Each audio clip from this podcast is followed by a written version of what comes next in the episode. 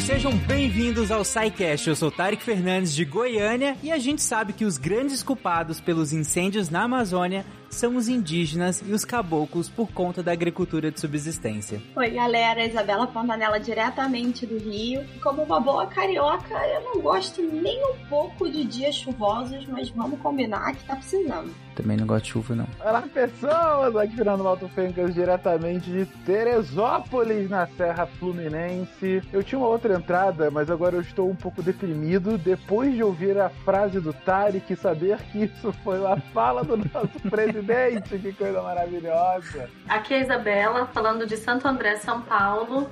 E eu não sei se a gente vai conseguir sair desse cast com mais dúvidas ou mais soluções. É um bom sidecast. Dúvidas. Diretamente do dito Principado de Vinhedo, aqui é o Ramon chegando para avisar que o dia do medo de Sai Guarabira está mais perto do que gostaríamos de acreditar. Olá, aqui é Samantha, direto de Monte Carmelo, no Triângulo Mineiro, e eu vou fazer uma piadinha. Uma pergunta, na verdade. O que a Barbie disse no começo da estação chuvosa? A Barbie? A Barbie. Não sei. Caraca. It's raining can, aleluia.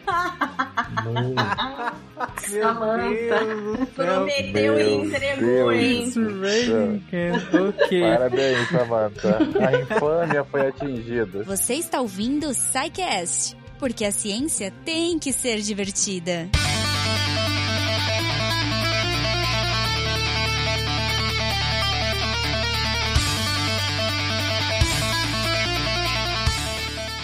pessoal, acho que a ideia desse, desse episódio é falar sobre um problema, né? Assim, como se os outros também não fossem, mas esse especialmente um problema que eu acredito que tenha faces muito diferentes, né?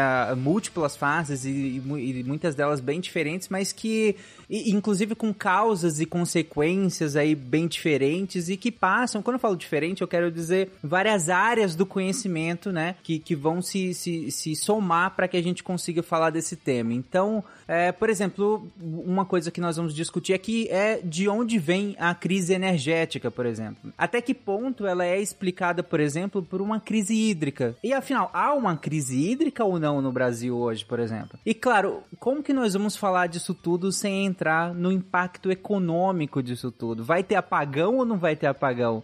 A comida vai ficar mais cara por conta disso ou não vai ficar mais cara? A conta de luz vai continuar subindo? E a de água nisso tudo? Então é, é, é muita inter interdisciplinaridade, assim como quase todos os sidecasts costumam ser, mas esse a gente realmente estruturou toda essa discussão é, dentro do, dessa interdisciplinaridade. Por isso que a gente chamou pessoas de várias áreas aqui para que a gente consiga construir e embasar toda essa discussão. E para isso mesmo nós vamos começar esse episódio é, entendendo os padrões climáticos do Brasil, porque para que a gente consiga entender o que, que é que acontece, o que, que é que o que, que é sazonal, o que de fato é comum aos padrões climáticos brasileiros e o que está sendo desviante nesse sentido, né? E aí a gente vai introduzir, é claro, as questões das mudanças climáticas e tudo mais em cima disso. Mas vamos lá, gente. O que, que a gente pode falar em relação aos padrões climáticos do Brasil? Bom, a gente sempre ouve por aí que o Brasil é um país de dimensões continentais, né?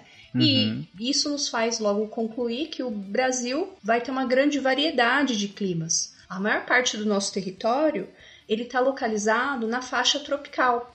E na faixa tropical, os climas eles não são explicados por é, as estações do ano bem definidas, sabe? Daquele jeito que a gente vê, às vezes vê até erroneamente nos livros didáticos, né? Essa questão de outono, as folhas caem, aí no inverno neve, ou uma primavera com flores, na temperatura mais amena e um verão quente é, são questões das zonas temperadas. Nas zonas tropicais, o que vai explicar o clima de um lugar é o regime de precipitação.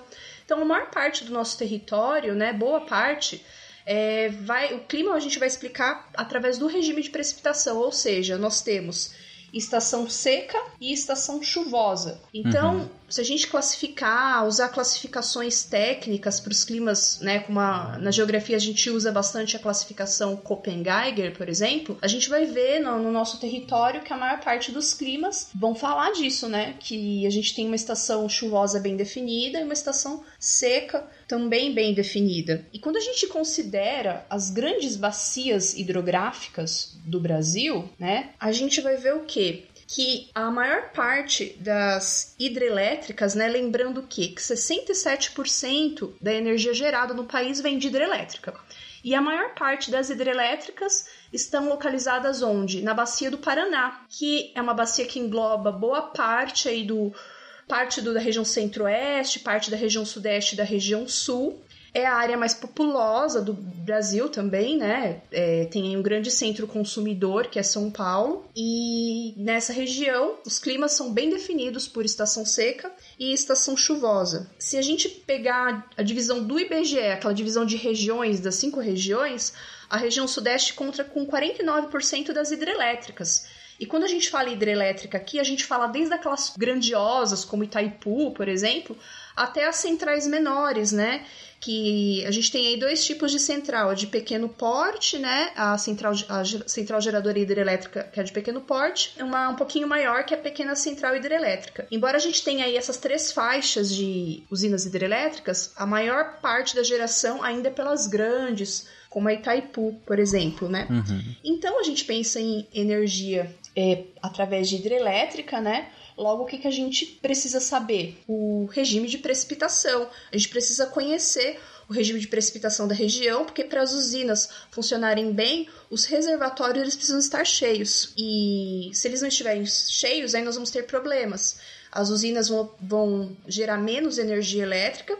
Aquelas usinas pequenininhas, que são chamadas de usinas fio d'água, que elas só geram quando chove bastante, quando tá chovendo, quando não tá chovendo elas não geram, elas não vão nem funcionar. Então a gente precisa conhecer os regimes de precipitação da região. Pegando esse último ponto que a Samantha comentou, é, é importante a gente estressar essa questão do reservatório, que ela é fundamental para entender a dinâmica de geração de energia aqui no Brasil. O reservatório, bom, primeiro para comentar, né, que quando a gente fala de usinas hidrelétricas, em geral a gente subdivide em três grandes categorias. Tem as UHE, são as usinas hidrelétricas de grande porte, aquelas de grande geração é, e que em geral tem um, enfim, um, um, impacto grande, né? Porque de fato tem uma geração muito significativa. Você tem as CGHs, que são as centrais de geração hidrelétrica, que são aquelas intermediárias, é, com uma geração significativa, mas não num porte tão grande como o HE. E tem as PCHs, que são as pequenas centrais hidrelétricas, que é uma geração hidrelétrica em geral de mais localizada, né? É, muitas vezes associadas a uma indústria específica, por exemplo, ou para complementar a geração de uma cidade pequena, alguma coisa assim. Então essas são, assim, de grosso modo, as três subdivisões. Nas três, é possível que você tenha um reservatório, que é como disse a Samantha, reservatório está lá para regular essa vazão da água, porque usina hidrelétrica, como a gente já comentou em outros casts, ela funciona a partir da, uh, da transformação da energia potencial da água em energia mecânica e aí na geração de energia elétrica. Então, para que, que serve o reservatório? Porque se eu tiver só o fluxo do rio, como disse Samantha, numa, numa época ou em algum momento em que eu tiver maior estresse hídrico, essa vazão do rio, ou seja, a quantidade de água que passa pelo rio, diminui significativamente. Se Sim. ela diminui significativamente, eu não consigo aproveitar aproveitar todo aquele potencial daquele rio para geração hidráulica. Agora, eu tenho um reservatório, o reservatório vai se enchendo numa época de maior cheia, né, em que eu tenho mais água, é, chegando naquela bacia hidrográfica. Aquele reservatório, um grande lago, né, uma concentração muito grande de água, ela vai ficando bem cheia, bem cheia enquanto tem muita chuva. E aí, mesmo em épocas de menos chuva, ainda tem boa parte da água que foi reservada quando teve mais chuva.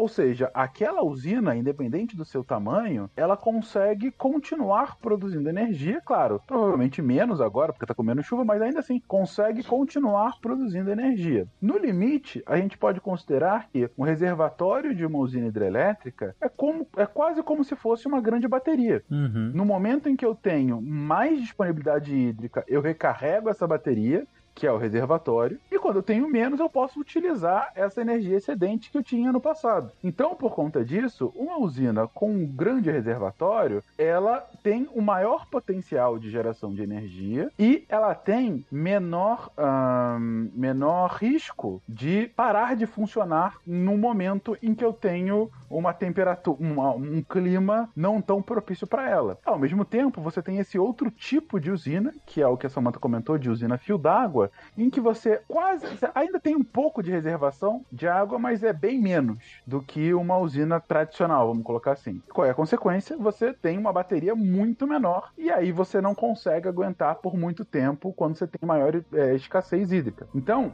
eu quis só frisar essa questão de reservatório porque ela é central para entender essa dinâmica climatológica aqui do Brasil e a geração ou não de energia ao longo desses ciclos. Tem um outro ponto relevante que é a questão geográfica. Quando a Samantha fala, por exemplo, da bacia do Paraná, né, essa centralização é, na região do Sudeste, a gente vai desenvolver muito a ideia do sistema nacional, que bem ou mal não faz diferença onde essa usina está, mas, é, como a gente vai ver, a matriz energética do Brasil está ficando cada vez menos dependente das hidrelétricas e movendo para outros tipos de é, usina que nesse momento acho que tem mais crescido são as térmicas. E aí, uma das coisas que surgiu na MP da privatização da Eletrobras é a construção de usinas térmicas a gás em todas as regiões do país. Isso parece uma ideia positiva, né, pensada no sistema, mas ela vai acabar se provando que não é por questão de infraestrutura e dessa infraestrutura instalada no Sudeste. Então a questão geográfica do país como um todo, pelas bacias hidrográficas, pela forma como a gente desenvolveu a matriz energética, vai impactar muito lá na frente na conta de luz, no sistema nacional é, nas cobranças de taxa extra. Então, a gente vai ver que é muito um efeito dominó, que foi como alguém falou aí na abertura. A gente vai sair com mais pergunta ou com resposta? Porque tem coisa que não tem como voltar do zero e fazer de novo. É, até porque, como você falou, é, Isabela, são usinas que, que vão funcionar a gás. Pra, a gente não meio que teria que construir gasodutos também, né? Para alimentar essas, essas indústrias, essas usinas. E essa decisão da construção das usinas, ela obviamente tem um teor político, né? De você levar esse gasoduto, né? Pô, o pessoal tava falando de fazer uma usina no Pará, gente. Como você leva um gasoduto pro Pará? É, então, assim, é, tem toda uma questão que até pode ter uma origem de distribuir o sistema melhor, mas não é nada prático. Veja que a gente tá aqui falando por enquanto, não tá entrando nem na questão ambiental. Sim. É, é, digo, de impacto uhum. negativos e coisas assim. Tanto as nossas falas, por enquanto, são de um ponto de vista absolutamente técnico, no caso da, da Isabela agora, econômico, de infraestrutura. Perfeito. Sim, a questão ambiental a gente discute daqui a pouco. Por enquanto, ainda só, só, só nessa questão técnica ainda. Já que aproveitando que a gente falou das termoelétricas, né? O operador nacional do sistema elétrico, né? Ele vai rodar ali modelos computacionais estatísticos. É, tem muitos meteorologistas até trabalhando nessa área. E esses modelos vão levar em conta a quantidade de precipitação média, o quanto já choveu naquela estação e outras informações. E a partir desses cálculos, é, vão chegar numa variável chamada CMO, que é custo marginal de operação. E isso vai ajudar a determinar quais termoelétricas vão precisar ser acionadas.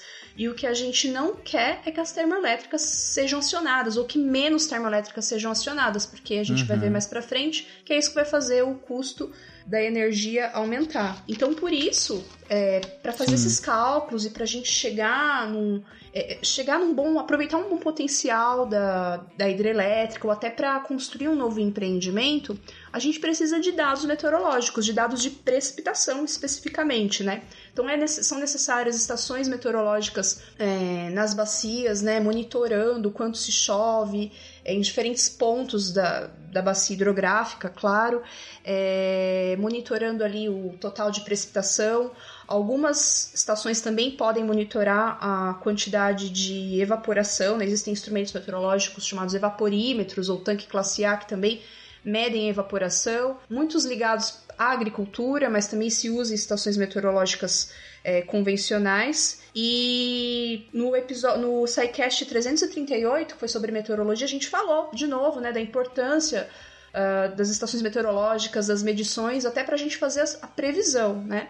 E aí a gente, com a previsão do tempo, com a previsão climática também, a gente consegue tomar boas decisões, né? É a melhor ferramenta que nós temos. Sim. E a gente consegue, né? Atualmente a gente faz um cálculo, né? A Agência Nacional de Águas, é, com base nessas informações, que é o índice de seca, né? O índice é um valor calculado, não é um valor medido, né? Ele é calculado, no caso, através de diversas variáveis e a gente consegue usar esses índices para políticas públicas, para tomada de decisão. O índice de seca que a Agência Nacional de Águas usa, ele foi adaptado de um órgão norte-americano, que é o National Drought Mitigation Center. E antes da gente falar desse índice especificamente, a gente precisa lembrar que quando falamos em seca, a gente fala em três estágios de seca, né? Seca meteorológica, agrícola e hidrológica. A hidrológica é quando o, o, é a seca mais crítica. Porque a meteorológica é quando a gente começa a ver ali, olha, aquele mês teve uma chuva abaixo da média, o mês seguinte também. Então, a meteorologia está avisando. A seca agrícola é aquela seca que a gente já vê, olha, teve redução na, nas colheitas, perda da, da quantidade de, de colheita. E já a seca hidrológica é aquela seca que vai afetar os ecossistemas, vai afetar os reservatórios, os lagos, e que é a seca que nós estamos vivendo no momento, né? Que é a seca hidrológica. E esses, esse índice uhum. de, de, seca usado pela ANA leva, que a Agência Nacional de Águas, leva em conta é, cinco níveis, né? Que vai do S1 até o S5, sendo o S1 uma seca fraca e o S5 uma seca excepcional. E a Agência Nacional de Águas faz um monitoramento e mês a mês, né? E a gente come começou a notar, né, nos últimos meses, na verdade, já há alguns anos, que é, nos últimos cinco anos aí a gente não tem tido chuvas muito é, acumulados muito expressivos. Então, bem na região que engloba o sul de Goiás, é, boa parte do Mato Grosso do Sul, a parte oeste, incluindo o Triângulo Mineiro, lá de Minas Gerais, boa parte do estado de São Paulo e do Paraná, a gente está observando o quê? Uma seca já considerada de grave a excepcional. E a seca de grave a excepcional já é uma seca hidrológica, né? A gente já está tendo já passou pela seca meteorológica, passou pela seca agrícola e agora a gente está na seca hidrológica. E são áreas muito fortes de produção agropecuária, Eu né? Eu ia falar isso Sul agora. de Goiás. Não só agropecuária, Tarek, mas expressivamente de milho e soja que vão afetar uma cadeia alimentícia inteira de carnes e laticínios. Sim. Então, quando a gente estava escrevendo a pauta, alguém botou muito bem, né? É um dominó. Você dá o primeiro peteleco e isso vai ter efeitos para frente, tanto na produção quanto vai se refletir lá na frente no preço. Para quem assiste um dos melhores programas de televisão da TV brasileira, o Globo Rural, está acompanhando isso bastante já há algum tempo, inclusive mostrando é, esses aumentos tanto na, na, na parte da, das rações, né, dos animais, é, que vão tanto para abate ou para produção de leite, e com, como a queda de produção de, é, de, de, outros cereais e coisas assim também que está afetando toda, toda a cadeia. É, é um, um bom ponto para ser frisado. Chegou ao ponto de produtores, especialmente de é, aviários, né, pedirem uma autorização especial para importarem um milho transgênico dos Estados Unidos, que é, não, não era automaticamente liberado, não tinha sido liberado pela Anvisa, porque era uma forma mais barata ou menos cara de tentar suplementar a alimentação dos animais. Então, é, a gente começa a ver umas outras consequências aí, que obviamente a gente não vai ter como cobrir, mais de efeitos internacionais, de desenvolvimento de colheitas e até o desenvolvimento de, de sementes e alimentos mais resistentes à seca, né? Então, ou, ou, desenvolvidos em áreas que você não precisa de tanta irrigação ou chuva, etc. Então, isso também tem, tem um impacto grande. É que é muito o papel da Embrapa, né? Sim. A, a Embrapa tem, tem um papel fundamental nessa questão. Mas você falou em relação a essa escolha da matriz de alimentação, do manejo alimentar, por exemplo, de suínos no Brasil hoje em dia, isso vem num momento extremamente crítico para o Brasil, porque a, a China está retomando o consumo nesse sentido, só que a China está tendo problemas com a peste suína peste suína africana, que é um problema que é bem traumático para os chineses, né? É para o mundo todo, na verdade, para toda a criação de suínos no mundo todo. E o Brasil é livre de peste suína africana ainda, né? Esperamos que continue assim.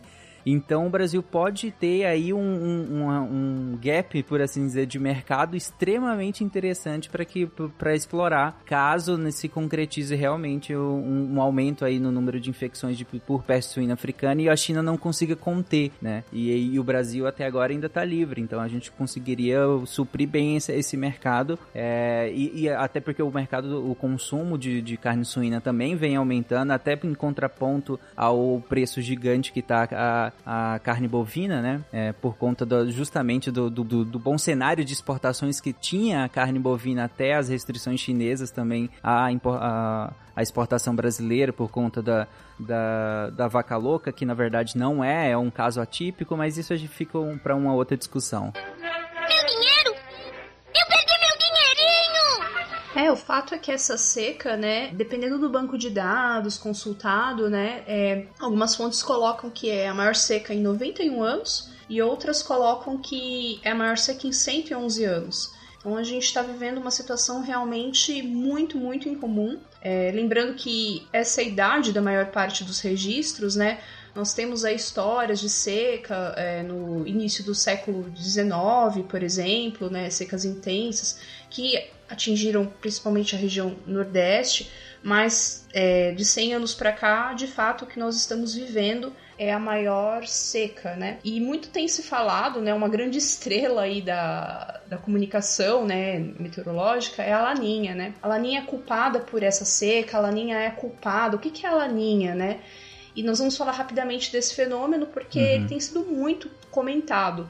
Antes da gente falar da Laninha especificamente, a gente precisa entender que a laninha e o El Ninho são um fenômeno que os meteorologistas chamam de ENOS, que é o Ninho Oscilação Sul. E quais são os indícios de que a gente sabe se está tendo uma laninha ou um El Ninho? Nós temos que olhar lá para as águas do Pacífico, né? E como é um fenômeno é, interanual e de grande escala, ele altera toda a circulação global, de modo que altera inclusive os, o regime de chuvas no, na Indonésia, na Austrália e também aqui no Brasil, no Atlântico Sul, no Atlântico de um modo geral. Bom, então vamos pensar lá no Oceano Pacífico, né? Então nós temos a costa da, da das Américas, né? E onde fica ali a Ásia e a Indonésia. Em condições normais, nós vamos ter águas superficiais mais frias na costa da América do Sul. Essa é que a gente conhece como corrente de Humboldt, né? Que vem uma água profunda, vem do fundo do oceano e traz águas frias para a superfície. E é um, uma corrente muito importante porque ela traz nutrientes e ajuda muito na pesca ali no Peru, no Chile, né? Porque aumenta ali a, a quantidade de peixes. Se eu não me engano, é a que aparece em Procurando Nemo, não é? O Procurando Nemo? Se eu não me engano, é, é essa corrente, não é? Que aparece no, Não, no, ele no vai primeiro pela filme? grande australiana. Não sei se é de, não acho que não é de Humboldt que ele vai, né? Eu não lembro agora. Ele é pela costa australiana mesmo. Não, acho que não, não é porque ele vai pela barreira de corais lá. Ah, agora faz muito tempo que eu vi, gente, É, desculpa. Eu acho que ele não Então chega vai. até a costa. Eu não me lembro também, faz muito tempo que eu vi. Mas é uma corrente muito importante pra, pra América do Sul. E Sherman 42, Wallaby Way, Sydney. Lembram disso? Isso a gente não esquece. É. E essas temperaturas, elas. ah, a gente tem essa água mais fria, né? E a água mais. ah, de um lado, lá do lado da costa do Atlântico Sul, água mais fria. E do lado lá para a Indonésia, água mais quente. Essas é são as condições normais, né? Em condições de El Ninho, o que, que vai acontecer? Vamos falar primeiro do El Ninho para depois a gente falar da irmãzinha dele, da Laninha, né? Em condições de El Ninho, a gente vai ter um, aquecimento dessas águas da costa das Américas, né, da América do Sul.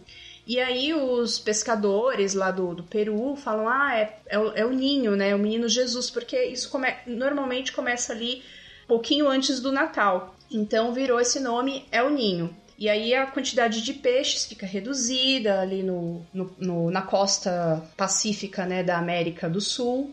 E nós temos efeitos no Brasil também. É, normalmente em anos de El Ninho, nós temos é, um pouco mais de seca, né? Característica de seca na região norte. Temos mais chuvas na região sul. Normalmente o que a gente tem aí bem marcado no El Ninho e temperaturas mais elevadas no sudeste, no centro-oeste e parte do nordeste. Mas a gente também vai ter uma intensificação das chuvas no sul do Brasil e uma seca intensificada na região norte, na região nordeste do Brasil, perdão. Então essas são as características do El Ninho, mas não é o do El Ninho que a gente está falando, que o El Ninho, o El Ninho é o mais conhecido. A gente está falando de Laninha, né, que é a condição que nós estamos vivendo agora. Na Laninha, a gente tem um maior resfriamento das águas na costa do Pacífico do, da América do Sul. Então a gente tem um esfriamento ainda maior, né? Como se a corrente de Humboldt ficasse mais forte. Quando isso acontece, tem as situações que a gente tá, tem a situação que a gente está vivendo agora, que é o que? Uma estiagem no centro-oeste, no sudeste e do sul, e geralmente um aumento na intensidade das chuvas do norte e do nordeste. Essas são as principais características da laninha, né? Que é o que a gente está vivendo. Uhum. Em 2020, a gente já começou a falar de laninha. Tá tendo laninha 2020. E a laninha acabaria em 2021, maio de 2021. Mas aí o que, que a gente viu com as observações e com as previsões? Que ia ter uma outra laninha 2021, 2022. Porque é muito importante a gente deixar isso claro. A laninha e o El não se alternam. Ah, uma hora é, é laninha, outra hora é El e outra hora é condição neutra. Condição neutra é o normal, que não, não tem nem tanto resfriamento na costa pacífica do Atlântico Sul e nem tanto aquecimento, a condição normal. Então a gente ainda não descobriu um padrão muito bem, né? Os cientistas ainda não, não conseguiram identificar um padrão, ah, um ano é o, ni, é o ninho, outro ano é laninha, não, a gente não conseguiu identificar.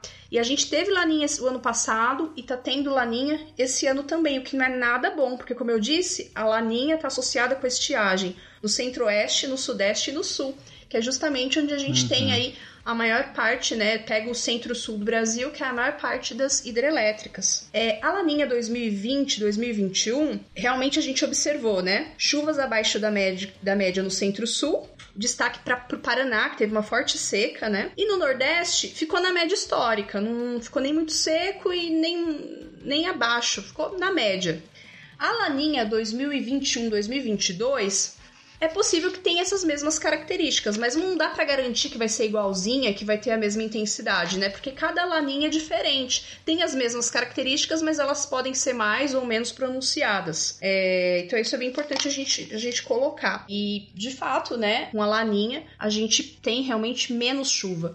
E até essa onda de frio que teve no sudeste, né, nos últimos dias, aqui teve um frio, o pessoal em São Paulo reclamando de frio, meio fora de época, porque é novembro agora, também é uma consequência da laninha. A laninha também abaixa um pouquinho a temperatura no sul e no sudeste. Bateu 8 graus aqui em Teresópolis em novembro. A gente tá a um mês do, do verão, bateu 8 graus aqui, gente. Mas isso aí não é a prova que aquecimento global não existe? Já vai ter uns aí, né? uns, uns pessoas que vão twittar isso. Mas é, é interessante porque eu, eu achei, Samantha, que eu juro que eu achava que essa alternância era mais alternada, por assim dizer. Era mais homogênea, né? De ter uma laninha, um período mais neutro, um elninho, e aí você tinha um, uma laninha, um período. Eu achei que isso se alternava mais nitidamente, assim. Eu não, eu não sabia que não tinha tanto padrão assim, não. Eu achei que essa alternância fosse mais alternada. Coisa é. maravilhosa, obrigado. Normalmente o que se esperaria seria um ano neutro agora. Normalmente é o que acontece depois de uma uhum. laninha, mas não, não dá ainda para ter certeza. Em 2000, se eu não me engano, teve um El Ninho que repetiu ao longo de dois anos, por volta do ano 2000. Também pode acontecer com o El Ninho, ter dois anos seguidos de El Ninho. Então, é por isso que a previsão climática é tão importante, né? Ajuda a gente também a, a saber o que, que vai acontecer. E as previsões uhum. para a laninha 2021-2022 são que vai ter um pouco mais de chuva no norte no sul, e no nordeste e uma, uma maior seca no sul. Mas eu conversei com os amigos que trabalham com previsão e diretamente até com previsão para o mercado energético, me disseram que para o sudeste e para o centro-oeste ainda está bem definido, né? O que a gente espera climatologicamente é que chova abaixo da média, dentro da média ou abaixo da média. O que não vai ajudar nada, né, uhum. né? Nosso problema. Sim. E aí, nesse ponto, eu queria só reforçar uma questão que a gente já trouxe em outros episódios, uh, mas que é também fundamental para a gente estressar nesse aqui. A Samantha explicou muito bem a, a lógica da recorrência desse fenômeno climático, que é um fenômeno natural, que é um fenômeno que existe desde que a gente entende né, do, do, do clima na Terra, mais, menos, mas de qualquer forma, é, ele se repete com, com certa periodicidade, né? A gente consegue é, é, mais ou menos entender quando ele vai retornar, tem, tem, uma boa, cada vez melhor estimativa de quando ele vai acontecer e quais são uh, seus resultados. Porque, e aí a Samantha consegue falar melhor do que todo mundo aqui, porque o clima na Terra tem seus padrões. E isso é a ciência. É a gente justamente entender quais são esses padrões e a partir daí é, desenhar, fazer previsões para o futuro baseado nos padrões que foram identificados no passado. Ótimo. Mas por que, que eu estou falando isso? Porque um dos pontos que já começa a potencializar os efeitos negativos desses fenômenos cíclicos são justamente as consequências das mudanças do clima. Um ponto que a gente sempre estressa aqui no SciCast é que a mudança do clima não é o fenômeno em si como um destruidor de mundos. Ele é sim um potencializador de efeitos climáticos extremos. E às vezes não é nem um potencializador de é, choveu mais do que choveria. Por vezes é, é isso mesmo, mas a, a, na grande maioria das vezes é fenômenos extremos tendem a acontecer com maior frequência. E aí a gente traz um outro termo muito importante, uh, que é o tempo de recorrência, período de retorno ou, enfim, tem alguns nomes, né? O que, que é isso? Isso é muito utilizado para engenharia. Eu acho que também para meteorologia, Samantha, vocês devem falar de, de período de retorno, tempo de recorrência ou não? Falamos, principalmente para grandes tempestades, né? Para exatamente, grandes, construção, exatamente. o pessoal da engenharia usa, né? Construção de obras, então leva em conta o tempo de retorno de grandes eventos, de grandes tempestades.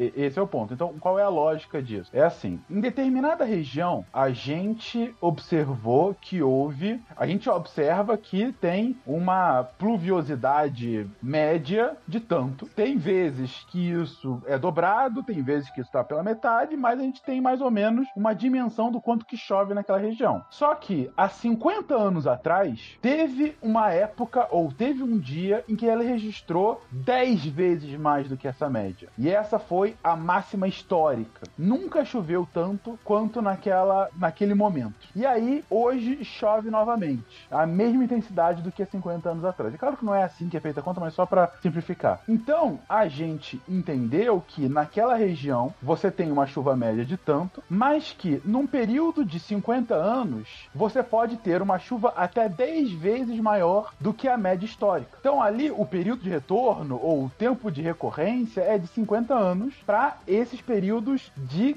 grandes é, é, outliers, de grande uh, clima, chuva, seja lá o que for, fora da escala da normalidade. E que isso tende a acontecer novamente daqui a 50 anos. Não é que exatamente daqui a 50 anos vai acontecer. Não. É mal comparando, é, é quase como que é, a cada ano tem 2% de chance de a gente ter mais ou menos é, esse período tão, tão, tão drástico esse, esse, esse clima, esse fenômeno tão drástico como houve agora. Isso existe desde que o mundo é mundo. E por que, que a gente precisa saber disso? Justamente, como disse a Samantha, é para que se aplique, por exemplo, uma, uma obra de engenharia. Se eu estou projetando aqui uma barragem e eu projeto ela é, para uma, uma altura do rio de 5 metros, mas de repente tem uma chuva maior e esse rio sobe e vai para 10 metros, significa que a cada 50 anos eu vou ter algum tipo de inundação, porque minha barragem não está prevista para isso. Então a engenharia tem que entender qual é o período de recorrência, ver qual é o risco e aí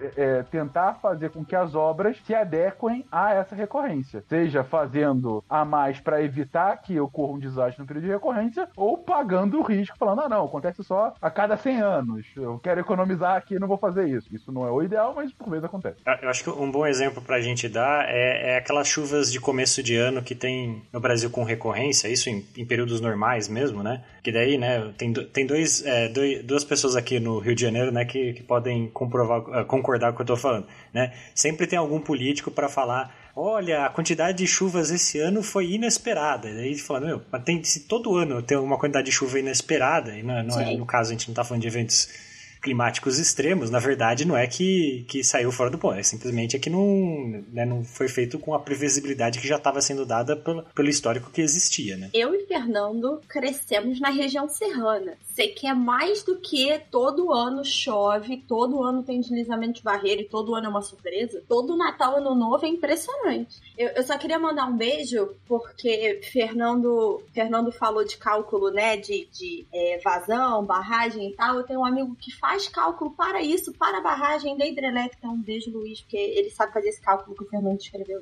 Um beijo, Luiz. Perfeito. Mas o ponto aqui, onde é que entra as mudanças climáticas aqui? Entra que se você está falando que a mudança do clima ela tende a ou potencializar e ou deixar mais frequentes fenômenos, o que a Samantha acabou de descrever de ah, uma chuva grande que é muito, muito grande, ou uma seca muito, muito grande, é, que é o caso que a gente está vivendo aqui agora, que não acontecia desde o início da década de 2000, há 20 anos. Digamos que a gente tenha estipulado que se fosse um fenômeno de recorrência de 20 anos. A cada 20 anos, o Brasil, mais ou menos, o Brasil vai sofrer uma seca grande. A gente pode ou fazer uma preparação de engenharia, de planejamento energético para isso, ou passar pela mesma coisa lá para idos de 2040, ou, um pouco antes, um pouco depois. Agora, para deixar a situação ainda mais complicada, é que com a mudança do clima, esse tempo de recorrência tende a diminuir. Por quê? Porque você tem mais chance de que fenômenos críticos aconteçam, e, e então eles tendem a acontecer com maior frequência, então não não é mais a cada 20 anos. É a cada 15, é a cada 10, é a cada 5. E aí, o que era a exceção, o que era diferente, ou que, como o Ramon disse agora, o que nunca aconteceu, a gente não estava preparado, começa a virar o, o já famoso novo normal. É, então, agora, quando a gente vai pensar em uh, se adaptar ao clima e entender esse período de recorrência, entra uma nova variável, que é a variável da mudança do clima, e fala, ok, era assim assim até agora. Mas como é que vai ser assim no futuro? Em geral, a resposta, infelizmente, é não sabemos, mas deve ser pior. Isso é muito importante o que Fencas falou, né? Porque quando a gente pensa no IPCC, é, temos lá os três grupos de trabalho, e o terceiro grupo de trabalho fala justamente da mitigação, né? Nós já estamos a uma altura das mudanças climáticas, num ponto que a gente tem que falar mais sobre mitigação, isso é bem importante. Sobre adaptação. É, adaptação, né? É, adaptação.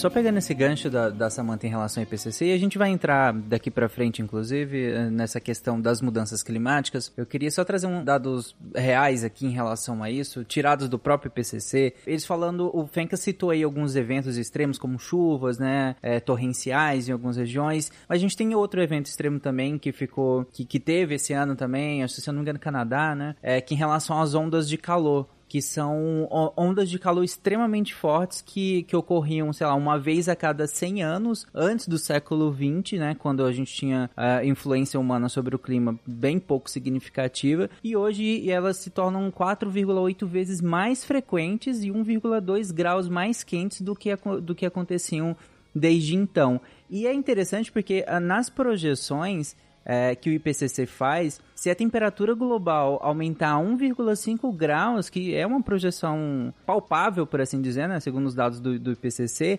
esse tipo de evento, esse tipo de evento extremo, né, como, como por exemplo do calor extremo que a gente está comentando, ele se tornaria 8,6 vezes mais comum e, do, e 2 graus mais quente do que o último evento extremo de, de grande calor que nós, que nós vivemos. E, inclusive, num cenário em que a atmosfera é, terrestre né, aquecesse 4 graus, a hipótese seria que a gente teria um aumento de 39 vezes, ou seja, seria 39 vezes mais frequente esses eventos extremos de ondas de calor muito fortes, e inclusive 5 vezes mais quente do que esses eventos eram no século passado. Então a gente já tinha ondas de calor extremamente é, fortes, agora pensa isso, 5 vezes pior e 39 vezes mais frequente. Então, tipo, se evento extremo passa a ser tão frequente, acho que até quase perde a qualificação de extremo, né? Passa a ser tão até um pouco mais comum, por assim dizer, né? É, é assustador, né, quando a gente ouve essas projeções e se aumentar 4 graus, os trópicos vão se tornar inabitáveis, né? Saiu um artigo um tempo atrás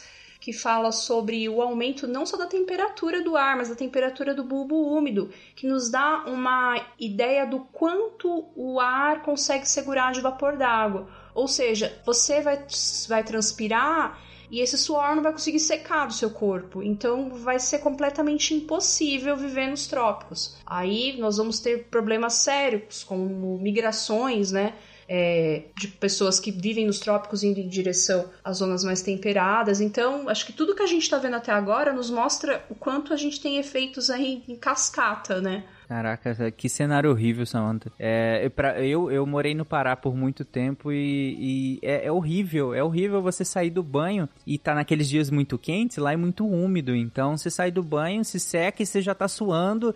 E é muito difícil porque o suor não evapora direito, porque já é, a umidade é muito alta. É agoniante, pelo menos assim. Eu sempre achei um calor muito sufocante no Pará. Eu moro em Goiânia hoje, aqui é quente também em algumas, algumas épocas do ano, mas aqui é em algumas épocas é muito seco, né? Então pelo menos você evapora e perde calor pro ambiente, é, é mais fácil. Nossa, o calor, o calor do Pará exacerbado realmente fica impossível viver. E olha quem tá falando é Tarek Fernandes, filho da Bahia, no meio Exatamente. do Lodom, tá acostumado com, com o calor. Exatamente. E olha que é horrível. Eu queria só falar, amarrando um pouco o que o Fencas tinha falado sobre questão de obras é, urbanas, de infraestrutura urbana. Toda essa imprevisibilidade, né? Porque é, em última análise acaba sendo isso, né? Tudo que a gente podia chutar que aconteceria de tanto em quanto tempo, a gente perde, né? Essa, esse mínimo grau de previsibilidade. Isso atrapalha muito até nas políticas públicas, né? De, de lidar mesmo com, com as questões da cidade, né? Então, se a gente pensar é, obra de drenagem urbana, né? Então, para ter as, as galerias para água da chuva. O tempo de retorno, eu lembro até que, que eu fiz um trabalho disso na faculdade, era 100 anos. Né? Então a gente pegava o, o, uma chuva assim que dá a cada 100 anos para colocar é, como um grau de segurança, né? Para fazer a tubulação, né? Tem toda, toda a engenharia dos cálculos para ficar seguro. Só que aí perdendo isso, quanto que você tem que colocar nessa obra, que é uma obra é, entre aspas simples, né? Não estamos nem falando de extensão de barragem de usina hidrelétrica. Uhum. Quanto que você tem que colocar numa obra dessa para ser seguro, né? E quão fica difícil você fazer uma obra que vai ficar por muito tempo e útil, né? Que não vai perder a validade, entre aspas, rápido. Então dificulta tudo, atrapalha tudo, né? Não, perfeito, Isa. Realmente, né, se a gente acrescenta, quanto mais imprevisibilidade a gente acrescenta, mais teria que ter uma margem, né, de, de entre aspas, de erro né, nessas obras. Só que chega um momento que ela se torna impeditiva, quase, né? Porque como é que você prevê, como é que você faz uma coisa prevendo o imprevisível, né? É algo que, que seria tão exacerbado assim, porque a gente tá falando de eventos extremos aqui, né? Como é que você se prepara para um evento extremo? E aí que entra, inclusive, que vocês comentaram a, a, a o terceiro. Vocês chamaram de quê? Do, do IPCC? Terceiro. É, o terceiro grupo de trabalho do IPCC, que seria no sentido de, de, de como conviver com isso, né? Como, como, que a, como que a gente estrutura a sociedade para tentar conviver o, o, máximo possível com as mudanças climáticas, dado que elas estejam dentro da, de, dessa margem que a gente espera que esteja dentro. E ainda assim é, tem muita imprevisibilidade dentro. Mas por falar nisso, vamos entrar logo nessa questão das mudanças climáticas, na COP21, que é um assunto extremamente atual. E aí? A 21 não é tão atual, né? Apesar de ter sido, sei lá, eu, acho que é, 2015 faz umas três semanas, né? Faz. Aconteceu a COP21, mais ou menos, né? Então, daí, né, como, como o pessoal né, já estava, foi bem citado aqui, né? Uma série de esforços, né? Desde a é, da Eco é, 92 e antes disso, inclusive, né? Foram feitos aí conforme foi se percebendo o problema que poderia representar as mudanças climáticas. E lá no do ano de 2015, teve então a conferência... Uh, de Paris, né, que parecia ser uma, uma, uma possibilidade maior aí é, para que, as, que os países tivessem algumas metas um pouco mais ousadas, vamos dizer assim, para que a gente conseguisse chegar a essa meta é, de um, um, grau e meio no máximo de aquecimento da temperatura média do planeta, né? E daí, assim, é, é só para fazer um, um, levantamento rápido, né? Eu acredito que todo mundo esteja minimamente é, familiarizado com o que significa efeito estufa, mas basicamente, né, conforme a gente é, o efeito estufa em si é, não é um problema, né? O problema é quando a gente faz com que ele seja intensificado através das nossas atividades, né? Sim, na verdade, ele é fundamental, né, para a vida. Exatamente. A, a, vida no planeta Terra só existe porque existe o efeito estufa, né? Pelo menos a vida que a gente conhece. Uhum. É, o, o, problema é que quando a gente começa a mudar a, a, a composição da atmosfera de modo que mais é, calor seja retido, né? É, com as, as moléculas aí que a gente está jogando fazendo elas vibrarem e manter aqui dentro o calor é, que chega do sol para cá, é, mais calor a gente tem e daí a gente está fazendo até o aumento e aí que a gente começa a ter essa, toda essa imprevisibilidade aí que a gente está falando. Eu acho que não, não, não vale a, tanto a pena a gente falar tantos detalhes sobre isso, né? Mas nunca se deixem de, esque de esquecer, né? Que geralmente quando a gente está falando né, em gases de efeito estufa, que está relacionado com isso, a gente vai falar em gás carbônico, metano, né? Principalmente quando a gente vai falar da, das emissões entéricas, né? Voltadas aí com, é, com gado, principalmente, e resíduos, né? Os óxidos nitroso, é, os perfluorcarbonos, hidrofluorcarbonos, água, que na verdade água é um gás de efeito estufa, apesar dela, né, que não faz tanto, não entra na contagem do, do ser humano, né? Ele tá, o, a, água está presente no ar e ela ajuda a reter calor aqui dentro. E daí, assim, é, como foi falado, né, a, o, o grande ponto da da coisa é que como a gente foi percebendo que essa alteração é, da concentração estava levando também uma alteração na temperatura e desde a da época da, da, da primeira revolução industrial para cá começou -se a perceber que a gente precisava ter algum tipo de ação aí né para evitar justamente esses períodos é, é, esses eventos é, extremos com, com tanta frequência né? Às vezes é, também como foi citado, não era nenhuma questão é, de você ter é, uma quantidade é, menor de chuva total, uma quantidade maior de chuva total. O problema é que às vezes chovia tudo de uma é, a, probabilidade de chover tudo de uma vez, ou a gente ter longos períodos de seca, irem aumentando, tem crescido. Né? Eu coloquei até uma, uma figurinha mostrando como foi a alteração da temperatura média do planeta nos últimos, é, desde 1850 para cá. É um, é um GIF muito legal de se olhar, que ele, ele vai mostrando é, ao, ao longo dos meses né, as alterações de temperatura e, e vai indo para fora. A gente está chegando justamente nesse um grau e meio que estava se previsto, né? E previsto não, na verdade que quer se evitar chegar. E aí que entra o grande problema, né? É, o, Fencas, que também trabalha na área ambiental, acho que ele vai concordar comigo, é muito improvável, na verdade, que a gente é, consiga é, evitar que a gente chegue nesse, nesse um grau e meio de temperatura, que seria o que a gente, entre aspas, considera seguro, né? É, o, o, minimamente controlável com os problemas. A gente está indo para um é, tem patamares mais elevados e, né, cada é, ponto um grau grau que a gente está aumentando, a gente está aumentando cada vez mais essa imprevisibilidade e, e possivelmente dificultando é, ainda mais a, a nossa sobrevivência é, e a, os nossos desafios daqui por diante. É, só para falar, Ramon, rapidinho, é, o GIF que você cita, a gente vai colocar na postagem desse episódio, é, mas ele resume basicamente a, a mudança, a, o aumento da temperatura, né? Desde de eras pré-industriais até hoje, né? E o que nós Sim. temos é que até hoje a gente teve um aumento de pouco mais de um grau, né? 1,1 grau no, no, de aumento de, da, da temperatura média do planeta, da superfície do planeta, e a intenção era que não se chegasse a, a, a, um grau e meio, né? Hoje a gente já trabalha com, com, com aí tentar limitar o aquecimento nos próximos anos a, a, a dois graus, mas preferencialmente a um grau e meio, né? Mas que esse um grau e meio a gente já sabe que provavelmente vai atingir sim, né? Só para situar o ouvinte, esse gráfico que nós nos referimos foi um gráfico que viralizou é, nas Olimpíadas do Rio, né? De 2016. Ele apareceu que vai mostrando as regiões é, do centro, né, e vai aumentando, mostrando o aumento da temperatura. Esse gráfico, claro, foi atualizado considerando as médias globais de temperatura dos últimos anos. Então, quem assistiu a abertura dos Jogos Olímpicos do Rio, esse gráfico ficou bem famoso na ocasião. É, tanto que essa, essa, essa meta que a gente está comentando aqui, do, do, de 2 graus, preferencialmente um grau e meio, ela é uma meta estabelecida lá em 2015, né? Como o Ramon está comentando. Hoje a gente já tem noção de que é virtualmente impossível. Até porque para que a gente conseguisse é, ficar abaixo desse um grau e meio, ou um pouco mais do que esse um grau e meio, não chegasse aos dois graus, por exemplo, a gente teria que ter um nível de comprometimento, um nível de redução da emissão desses gases que não tá no horizonte, né, gente? Só para colocar números e a gente ficar mais tempo sem dormir hoje à noite, é... ao final agora da COP26, né, que foi a, o encontro desse ano em Glasgow, é... alguns números saíram que mostram qual é a nossa trajetória atual. Em 2015, como disse o Ramon, houve o Acordo de Paris, foi nesse acordo em que foi estabelecido aí a meta máxima de aumento de 2 graus na temperatura média global da Terra, baseada em níveis pré-industriais, com a preferência de chegar a um grau e meio. Agora em Glasgow já houve um acordo, principalmente de grande potência, falando: não, não, não. A meta é um e meio. A gente não pode passar de um e meio e esse é o ponto. Agora, qual é a trajetória né, para chegar nessa meta? Em Paris, além da meta, também foi estabelecido uh, um mecanismo que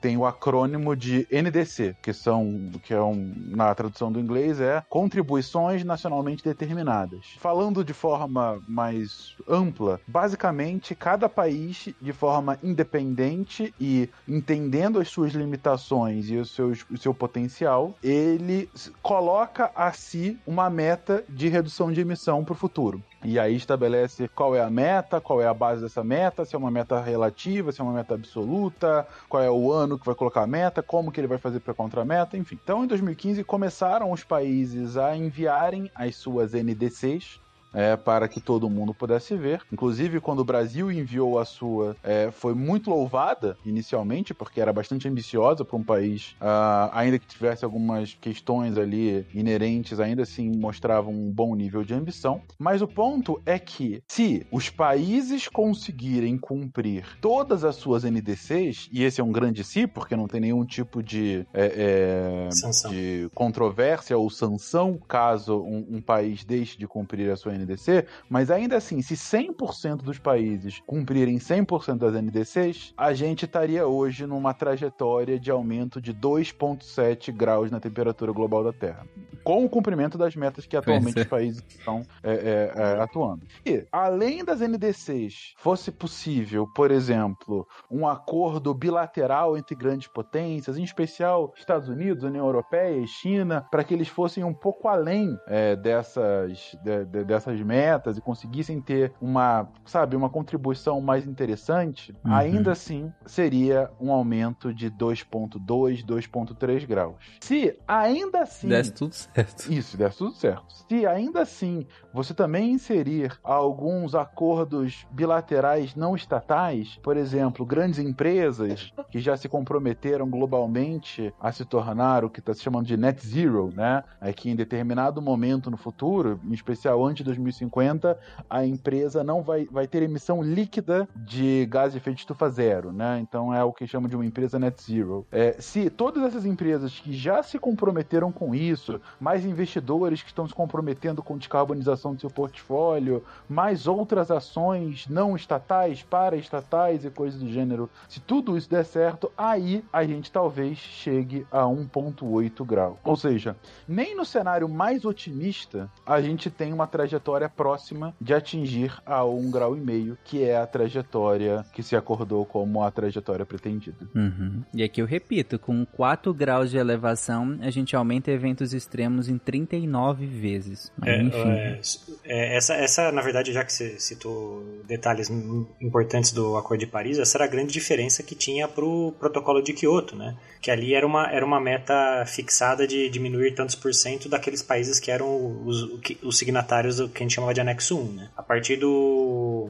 do Acordo de Paris, é, para tentar agregar mais pessoas, colocaram-se essas metas é, pretendidas, nessas né, metas indicadas pelos próprios países, só que daí é, cada um foi falando é, aquilo é, que entendia que era possível ou, ou que achava que ia pegar bem. E aí, no caso específico do Brasil, né? Era uma, era uma, uma meta que parecia bastante ambiciosa no começo, né? E claro que o, o grande ponto dela é que ela estava voltada justamente é, no pensar em redução da, do desmatamento ilegal, principalmente. E até teve uma certa controvérsia relacionada à, à COP desse ano, justamente porque como teve um, um recálculo, né, das emissões de 2005 é, para com, com melhoraram, né? Daí aumentou a, a, o total de emissões do Brasil, então na verdade a gente está tendo uma. Está é, reduzindo é, numericamente mais carbono, só que a gente está com, é, com um patamar final, se a gente cumprir aquilo que a gente está falando, é, maior daquilo que a gente estava colocando. Né? E no caso,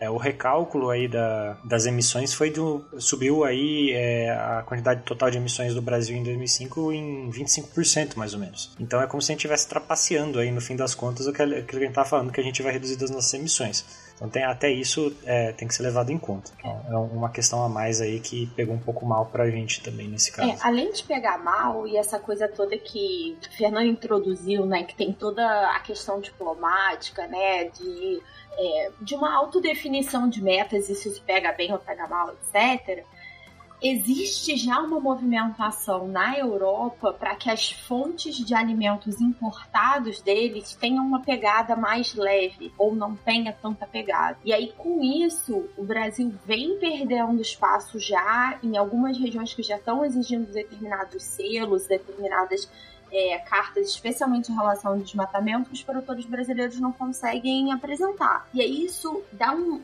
É, volta né, no tema central da pauta no seguinte: o desmatamento vai afetar o ciclo de chuvas, o ciclo de águas, que vai afetar a produção de alimentos, ao mesmo tempo que a gente vai perder mercado consumidor no exterior, é, ter um produto que pode ser considerado de uma qualidade inferior, perder competitividade e você pensa no impacto de tudo isso olhando para a economia como um todo. Então pode ser a gente pensando, ah, vai ser melhor, porque eu vou ter menos produtos sendo exportado. Não necessariamente, porque a gente sabe que o PIB nacional é extremamente dependente da exportação de alimentos.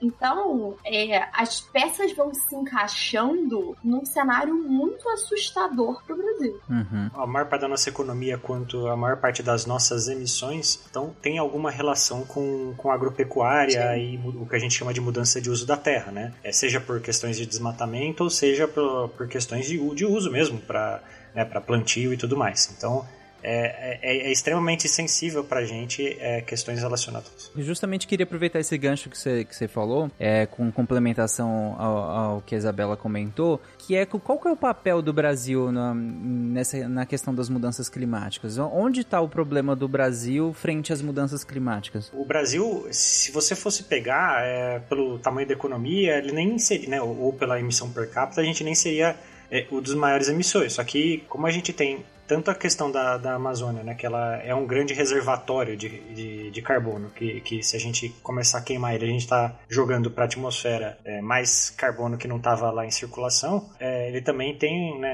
a, a questão da, da Amazônia, ela, ela, não só afeta a gente, mas como boa parte da América do Sul e até outros lugares aí é, com relação a regimes de chuva e tudo mais. Então, é, é, é, de grande importância. E, e, mais ainda, né, voltando especificamente sobre as emissões é, do Brasil, a maior parte está tá realmente, como eu falei, voltada a é, o que a gente chama de mudança do uso da terra, que é basicamente é, agropecuária e desmatamento e tudo que está relacionado, na verdade, né? Porque o desmatamento também é usado para agropecuária ou para grilagem, que às vezes é justamente para fazer mais pecuária. E, e daí, assim, conforme a gente vai reduzindo aí as nossas áreas agricultáveis, a gente está é, aumentando né, as áreas agricultáveis e diminuindo a área de floresta, a gente está fazendo um efeito duplo aí, né? Tá piorando é, todo o cenário, inclusive é, pelas emissões do, do, do, gado aí, com o que a gente chama de emissões entéricas. É, só vou acho que complementar até sua pergunta pergunta aí, né, Tarek, no sentido de, ah, e aí como é que o Brasil se coloca, né?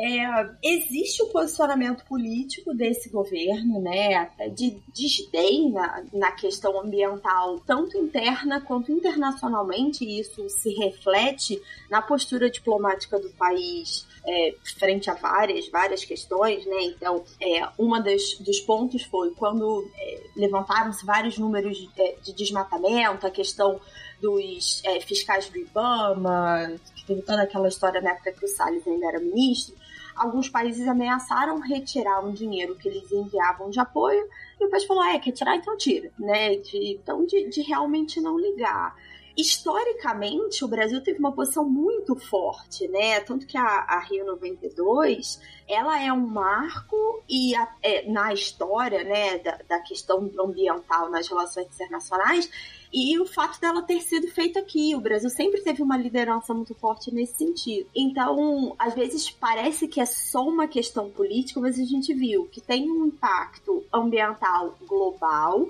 tem um impacto econômico, e a sensação que eu tenho é que é uma grande visão de curto prazo, sabe? Fica pensando muito dentro desse governo, é, não necessariamente do governo que a gente está vivendo agora, né? Mas cada governo pensando dentro dos seus quatro ou oito anos, dentro da política que quer implementar, e perde essa visão de outros efeitos que vai ter por negligenciar a questão ambiental. Minha mãe do céu, é o caos, é o caos, é o caos! Até a meta de redução é, de, de, emissões do Brasil, é, ela teve uma, uma mudança também da, da, forma que ela quer, quer ser levada aí para os próximos anos, né? A princípio, boa parte da, da, das metas que a gente quer cumprir, né, na forma escrita, tá está contando com é, financiamento externo é, para que a gente mantenha as nossas, é, as nossas reservas ambientais de pé. É como se é, fosse interessante é, exclusivamente para o resto do mundo e não para a gente, né? Fala assim, é quase colocando a Amazônia e o Cerrado de refém, falar, vamos, se vocês não derem é, dinheiro para a gente, eu vou, vou, continuar derrubando como eu tenho feito no, nessa últimos, nos últimos anos que também não funciona, né? É, é, é, jogar contra a gente, no fim das contas, né? Sim, total. A Isabela colocou, inclusive, essa questão estratégica, né? Ah, nós estamos tendo um problema agora em relação à exportação de carne bovina para a China, por conta de, de, de, questões estratégicas também, porque se a gente for olhar, for procurar motivos, é, é, motivos sanitários, por exemplo, não se sustenta, não se sustenta motivos sanitários para a gente ter parado de, para a China continuar barrando exportação de carne bovina para lá, porque o, caso que eles, que, que, que havia alegação, que era o caso de, de vaca louca, que é, mas era um caso atípico, ou seja, que não tem, não tem risco de, de transmissão entre os animais, então não, não é um caso original mesmo de, de vaca louca. Então não há motivo sanitário para isso, só nos resta pensar no, nos motivos políticos, né? Nos, nos, motivos estratégicos que o Brasil pecou pra caramba, né? É, no, nos últimos anos aí. O Brasil não pecou. Pecar você pressupõe que você tinha todo um potencial e você desperdiçou. O okay. Brasil pegou um saco de cocô colocou em cima do ventilador e colocou no máximo. E aí colocou a, a China embaixo. É diferente, entendeu? É. Uma coisa é quando você inadvertidamente não chega no resultado. Outra é quando você, de forma dolosa, quer de fato fazer um mal ou quer arruinar uma relação com seu principal parceiro comercial. E esse é uma das plataformas do governo atual. A gente não pode negar. Ele, ele faz isso de forma propositada. A gente vai entrar em questões políticas inevitavelmente, mas é interessante porque a base de apoio do governo atual, é, do governo Bolsonaro, é muito o agro, né? Sim. O agronegócio. E, e o, o principal prejudicado nesse sentido direto no, na questão econômica é o próprio setor. O, o setor teve que guardar carne em container para poder no, no, no pra, porque não quer jogar no mercado interno, porque enfim não conseguiu escoar essa, essa produção, é porque não está conseguindo che chegar com, com essa carne bovina na China. Assim como a Isabela comentou em relação à postura europeia e em querer se preocupar com qual é a origem de, desse insumo alimentar e que está sendo importado pelo continente europeu, de onde que está vindo, como que está sendo produzido nos lugares e, é, e não só pensando em, em, questões mais práticas, mas agora pensando em, em como que isso está sendo extraído lá, como que isso está sendo produzido lá. E isso limita pra caramba a nossa carne bovina, porque nossa carne bovina tem uma pegada ambiental gigantesca. A gente cria essa bovino a pasto praticamente, é, sem, quase que completamente os nossos bovinos são criados a pastos. a pasto, né? Ele só é terminado, ele só é terminado em confinamento, mas a criação inteira dele é a pasto aqui. E, e aí e, e isso tem um, um, avanço de fronteira agrícola gigantesco sobre o Cerrado, sobre, sobre a Amazônia, e inclusive um avanço esse extremamente burro, porque a gente tem uma prática é, de, de avanço sobre a Amazônia, que, como o Ramon comentou, contribui largamente para o aquecimento global, porque você tira a cobertura vegetal que faria o sequestro desse carbono da atmosfera e agora ele não faz mais. E além disso, você coloca gado, que vai emitir mais metano naquele lugar. Então você está contribuindo, além de deixar de sequestrar esse carbono da atmosfera, você ainda está contribuindo com um gás que é muito pior do que o próprio dióxido de carbono. Claro que o dióxido de carbono, o CO2, ele tem um papel, pelo, pela quantidade, ele tem um papel mais importante. Mas quando a gente vai ver proporcionalmente, o metano, o CH3, ele é muito pior, ele retém muito mais calor do que o dióxido de carbono consegue reter. Dessas coisas que você falou, Tarek, acho que tem dois pontos aí para eu destacar. Obviamente a gente tá falando desse governo que foi muito flagrante, né? o Fernando usou o exemplo do saco de bosta no ventilador, mas é, é apontar também a questão de ser muito curto prazista num tema que a gente vai ver impacto ao longo dos anos. Essa é uma pauta que precisa ter uma continuidade de política que historicamente no Brasil para praticamente nenhuma pauta a gente tem, né? Parece que cada vez que você troca é, o governo, troca é, não só a ideologia mas é, a, a linha de, de raciocínio em vários pontos estratégicos. Acho que isso é um problema que chama muito atenção, é, mas não é, não é só este governo que a gente está falando. E você citou, por exemplo, a questão da produção de carne bovina, que a maior parte dela é em pasto. Sem a chuva não tem pasto, esse gado cresce menos, ou é, ele vai ser confinado antes do tempo, e aí para ser confinado ele vai receber ração de milho e soja que estão mais caros por causa da seca, e isso vai alimentar lá na frente. Então, ah, por que, que a carne está cara? É porque a gente exportou para a China? Não, a carne está cara porque agora a cadeia de produção dela é afetada em diversos pontos pelas questões climáticas, pela questão da seca, que é o ponto central dessa pauta, e eu vou ter esse problema lá na frente. Sem contar o custo de energia quando você está falando dos cortes é, que passam ali por uma, uma parte mais industrializada, né? Então, é, de novo, pensa-se às vezes, ah, isso é só o meio ambiente, é só o IBAMA, é só esse ministério, e não é, gente, é muito, muito Sim. maior. Inclusive, Isabela, pega um gancho que você falou em relação a pasto, né? E aí é o terceiro problema, porque nós citamos aqui a questão do você tira a cobertura que faz o sequestro de carbono, cobertura vegetal, você coloca um animal que no, na sua própria fisiologia vai emitir muito metano se, se consumir muito dessa matéria vegetal. E tem te uma terceira característica: o nosso manejo de solo no Brasil como um todo é muito ruim. Uhum. É muito Sim. ruim mesmo. A gente, inclusive, nosso gado passa fome, gente. Eu não sei se vocês entendem, é, quem tá ouvindo entende sobre pecuária de corte. O nosso gado passa fome no período de seca. Porque o nosso manejo de pasto é péssimo. A gente depende diretamente da chuva. Choveu, beleza, o pasto tá lindo. Ah, agora, não choveu, não tem manejo de pasto. Não choveu, o gado passa fome. E isso prejudica também o clima, porque você não tem retenção de carbono. E aí, geralmente, tem um argumento que, que algumas pessoas acabam utilizando, que é, ah, mas o, a emissão do gado, ela é compensada pela, pela vegetação do pasto. Sim, como se a gente tivesse um manejo de pasto ótimo. Não, nosso manejo de pasto é uma merda. É péssimo. A gente não consegue sequer alimentar o nosso gado no, no, na época de seca. Quanto mais pensar em sequestro de carbono por conta de pasto, gente. Só, só fazer um pequenas observações rápidas aí. É, primeira do é, é CH4, tá, Tarek? É, no, no CH3. Eu falei. Ah, perdão, perdão.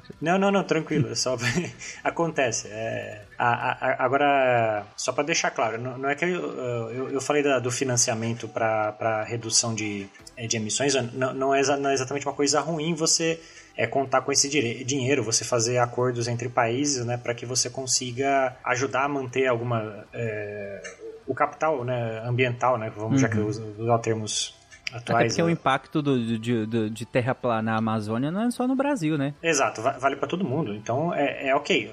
O ponto é você, né, você criar uma série de medidas é, que jogam contra você e depois você falar, não, agora eu só, só vou manter se, se ficar com, né, se vocês me pagarem, ou coisa do gênero, né?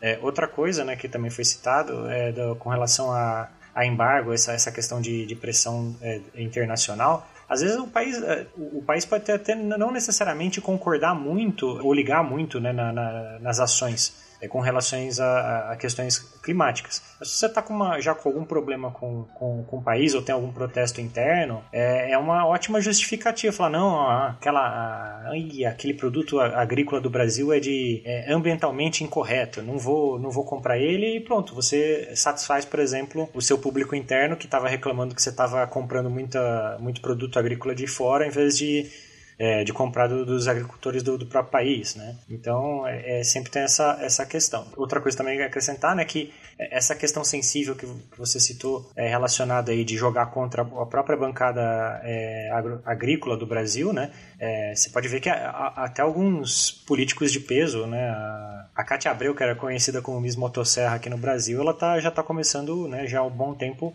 a, brigar contra alguma, algumas políticas que estão sendo colocadas internamente, porque, né, para ela, né, como ela depende, é, a forma dela de trabalho depende também de questões externas, ela, a, a política internacional afeta muito o negócio dela também, então é o tipo de coisa que, que pesa, né? É, inclusive, é, só, eu queria entrar no, numa questão de, tá, e o que que isso tudo tem a ver com essa pauta, né? Do, toda essa discussão Sim. nossa aqui que a gente entrou em discussões políticas e tudo mais, o que que tem a ver com o que a gente está discutindo aqui ao longo da pauta? Tem uh, algumas, alguns efeitos que eles são vistos um pouco mais, que é quase que numa cadeia de eventos que às vezes eles se perdem um pouco de, uhum. de vista, esses eventos, e aí parece que eles são desconectados, né? Parece que eles não estão tão ligados. Mas um, um, um, que eu lembrei agora aqui rapidamente, mas em relação à própria carne bovina aqui. É, é, essa questão com a China fez com que a gente parasse de exportar uma grande quantidade de, de carne bovina que a gente tinha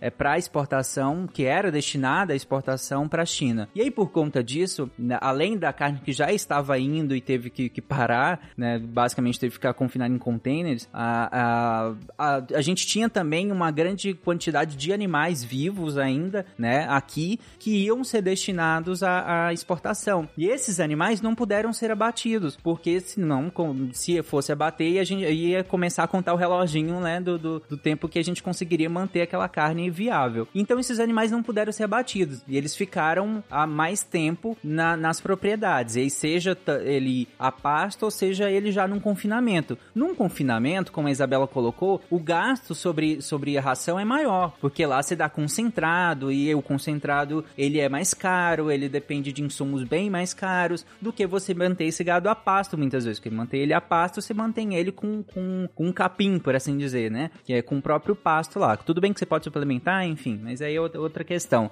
E mantendo ele mais tempo, já que ele não foi abatido para exportação por questões políticas que nós mal resolvidas, entre aspas, é, a gente mantém esse gado eliminando metano por mais tempo. Então a gente contribui ainda mais com, o, com a emissão de gases, ou, digamos, a nossa cota desse ano aumenta ainda mais com a emissão por conta de um problema político gerado por uma questão logística com a China. Tudo isso impacta, inclusive, nas próprias mudanças climáticas, porque a gente mantém esse animal emitindo mais metano ainda quando ele está a pasto, já que ele não pode ser abatido, por exemplo. Né? E Tarek deu exemplo agora do uma questão internacional, gente, olhando para o lado econômico e para o mercado interno, vou dar um exemplo. A questão de produção de laticínio. A produção de laticínio segue esse raciocínio do Tarek de pasto e confinamento, né? Ou de ração ou pasto, dependendo de tipo de produção. E aí, depois que você faz, é, você recolhe o leite, você tem uma parte desse processo que é industrializada. E internamente, quando você tem toda a questão que as meninas conversaram, que a gente falou lá no começo, de estresse hídrico na produção de energia, como uma energia mais cara, você vai encontrar esse produto, hum, obviamente com uma inflação lá na prateleira, em duas pontas. Pela falta de chuva no bioma e na alimentação da, das vacas, e pela é, energia mais cara que tem a ver com a forma como a gente organiza o nosso sistema, tem a ver com a pergunta que o Tarek fez no começo do vai ter racionamento de energia, de água, etc. E tem a ver com uma é, o elefante na sala no momento, que é a questão da privatização da Eletrobras. Vai ser boa ou não vai? É, lembrando que, inclusive, só, Isabela, antes da, da, gente entrar nessa questão da energia, que eu acho bem interessante da gente comentar como que ela é distribuída e tudo mais, lembrando que a, a cadeia de bovinocultura leiteira, né, que produz leite, laticínios de modo geral, ela trabalha com a margem para o produtor, uma margem muito pequena mesmo. Ele, ele pega uma margem muito estreita de lucro, por assim dizer.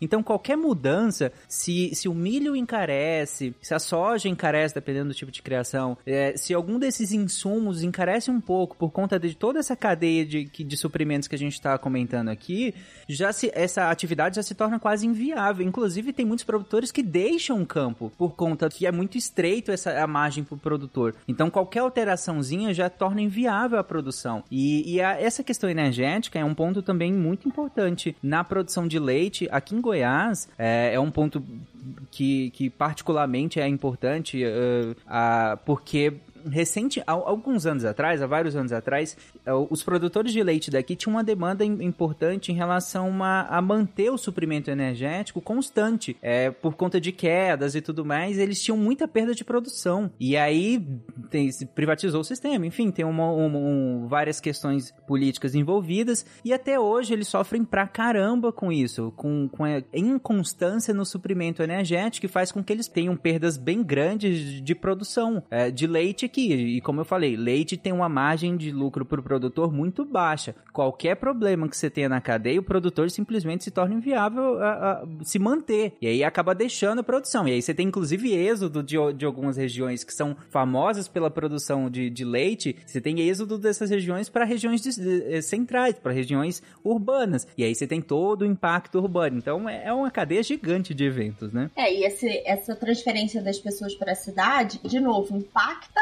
o sistema energético pelo aumento do consumo. Sim, também.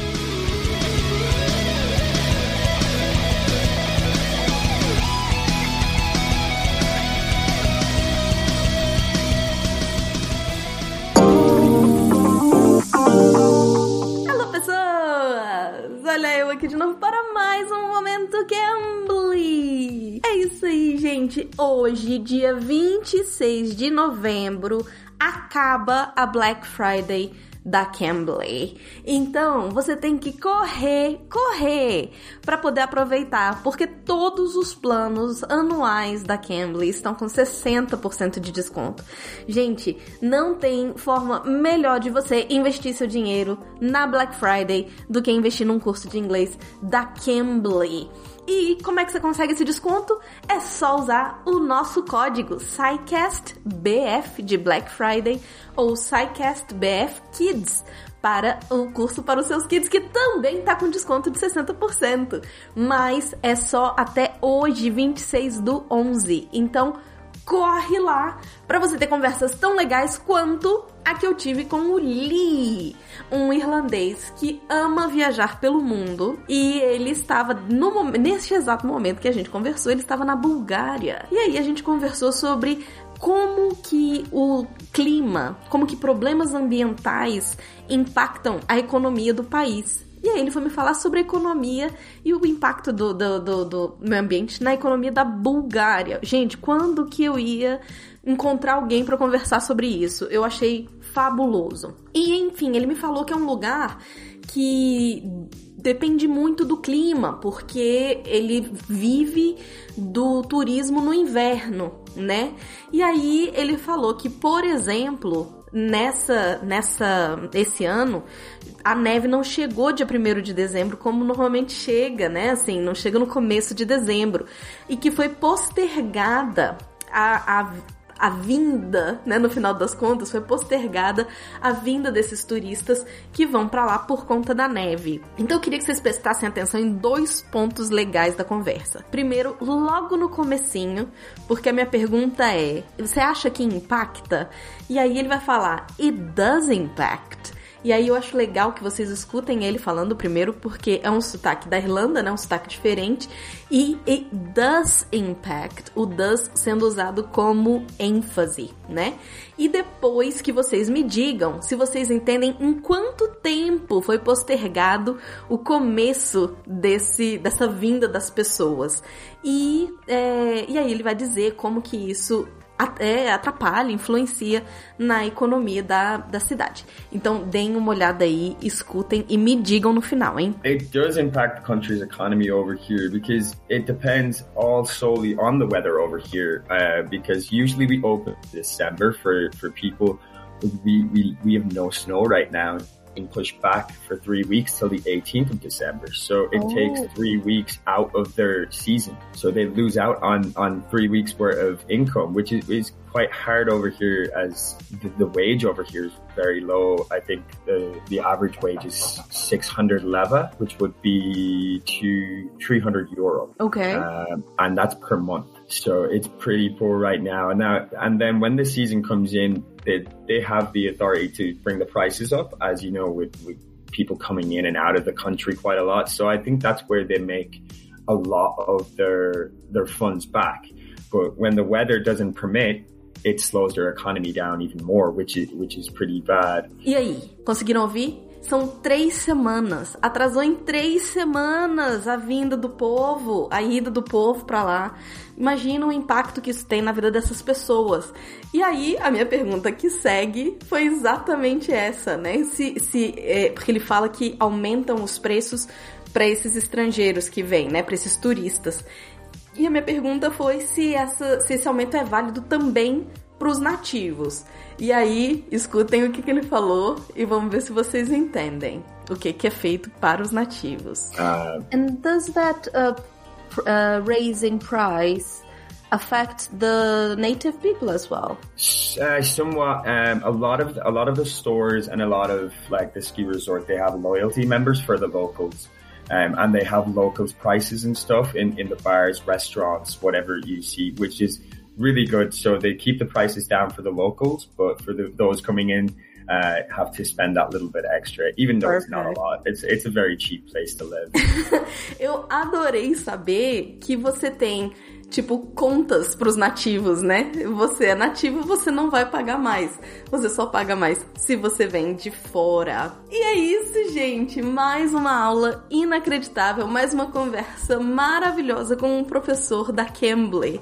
Um professor que ama snowboard e que passa a vida viajando. Ele me contou de experiência dele no Canadá também. Gente, incrível, incrível, incrível. Então, se você também quer ter aula com o Lee, é só assinar um dos planos anuais que tá com 60% de desconto nesse último momento, último dia da Black Friday da Cambly. Lembrando, gente, que tem plano a partir de 62 reais por mês. Você pode acessar o site cambly.com. Como escreve Cambly, Debbie? C-A-M-B-L-Y acessa o site ou já clica direto no nosso link que tá aí com o nosso código SciCastBF ou SciCastBF Kids. É isso. Corre lá, que só tá valendo até agora, dia 26 de novembro. Corre para fazer o seu plano anual na Cambly. E eu vejo vocês no final com os textos da semana. Beijo!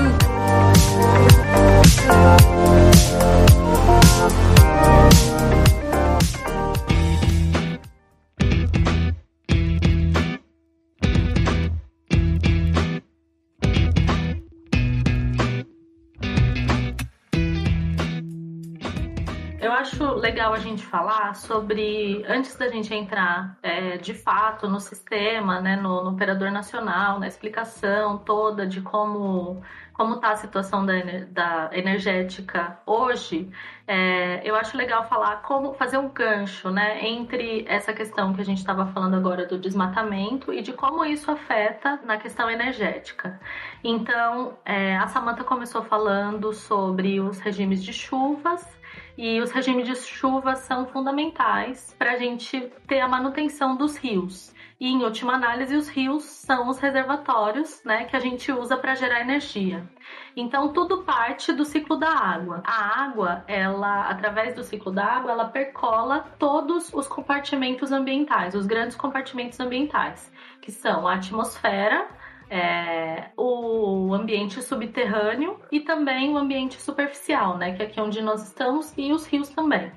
Então, através do ciclo da água, é, com as precipitações, é, essa água chega no solo, uma parte dela fica né, na superfície, na, na parte superficial dos rios, e uma parte dela percola, né? O que, que eu quero dizer é, em percolar? Infiltrar mesmo, né? O solo absorve e essa água vai para o ambiente subterrâneo. Um tanto desse, dessa água do ambiente subterrâneo é, fica armazenada mesmo, né? É, é, um armazenamento de longo prazo e um tanto é utilizado, né, é, para recarga das nascentes dos rios. Então, algumas coisas são, são importantes, né, a gente pensar.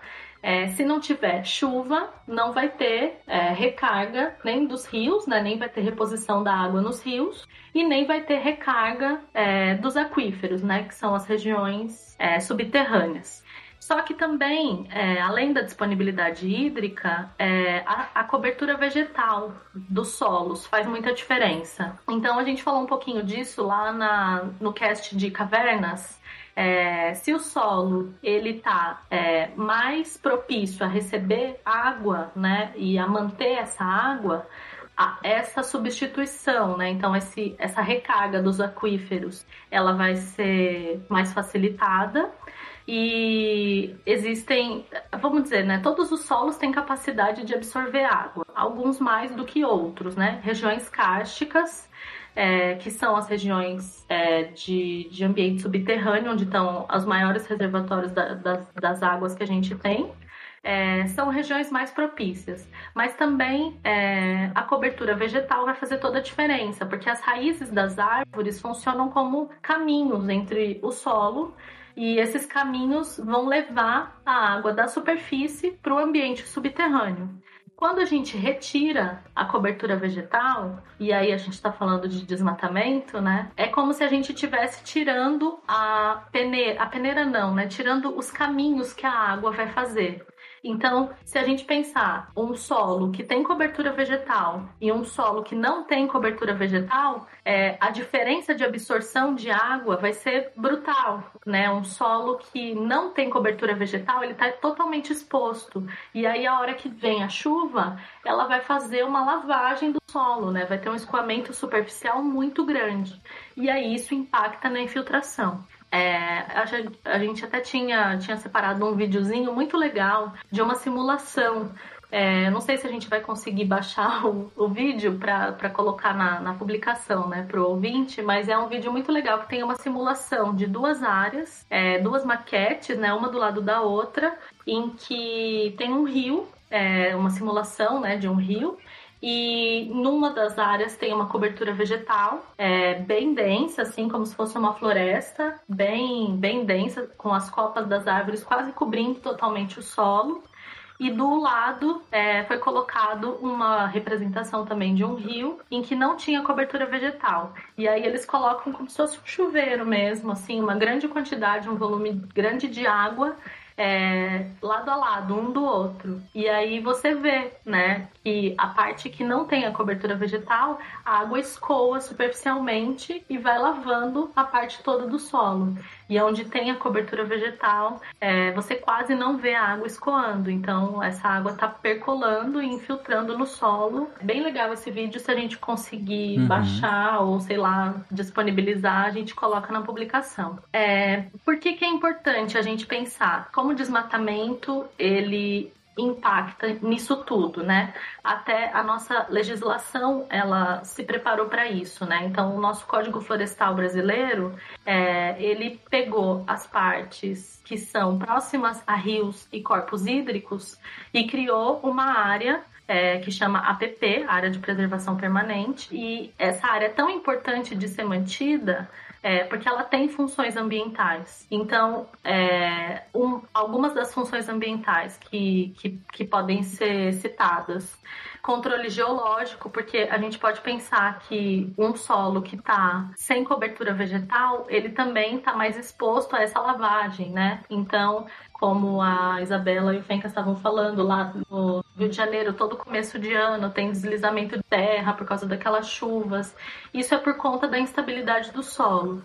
É, além disso, essas, essa cobertura vegetal, ela tem um controle na biodiversidade, né, da, de, de plantas e animais, controla o clima, regula a umidade, né, ali daquela região e tem um fluxo gênico também, né? Então essa área de APP, que seria essa área é, que tem a vegetação é, próxima a corpos hídricos, ela precisa ser preservada justamente por causa disso. Se a gente pensar, então, aqui na, na nossa, no nosso assunto de hoje, né, falar sobre a seca que está atingindo principalmente a região centro-sul do país. Uhum. É, aqui é a região do Brasil onde tem a maior quantidade de população, né? A Samantha já falou, acho que o Fencas também já falou.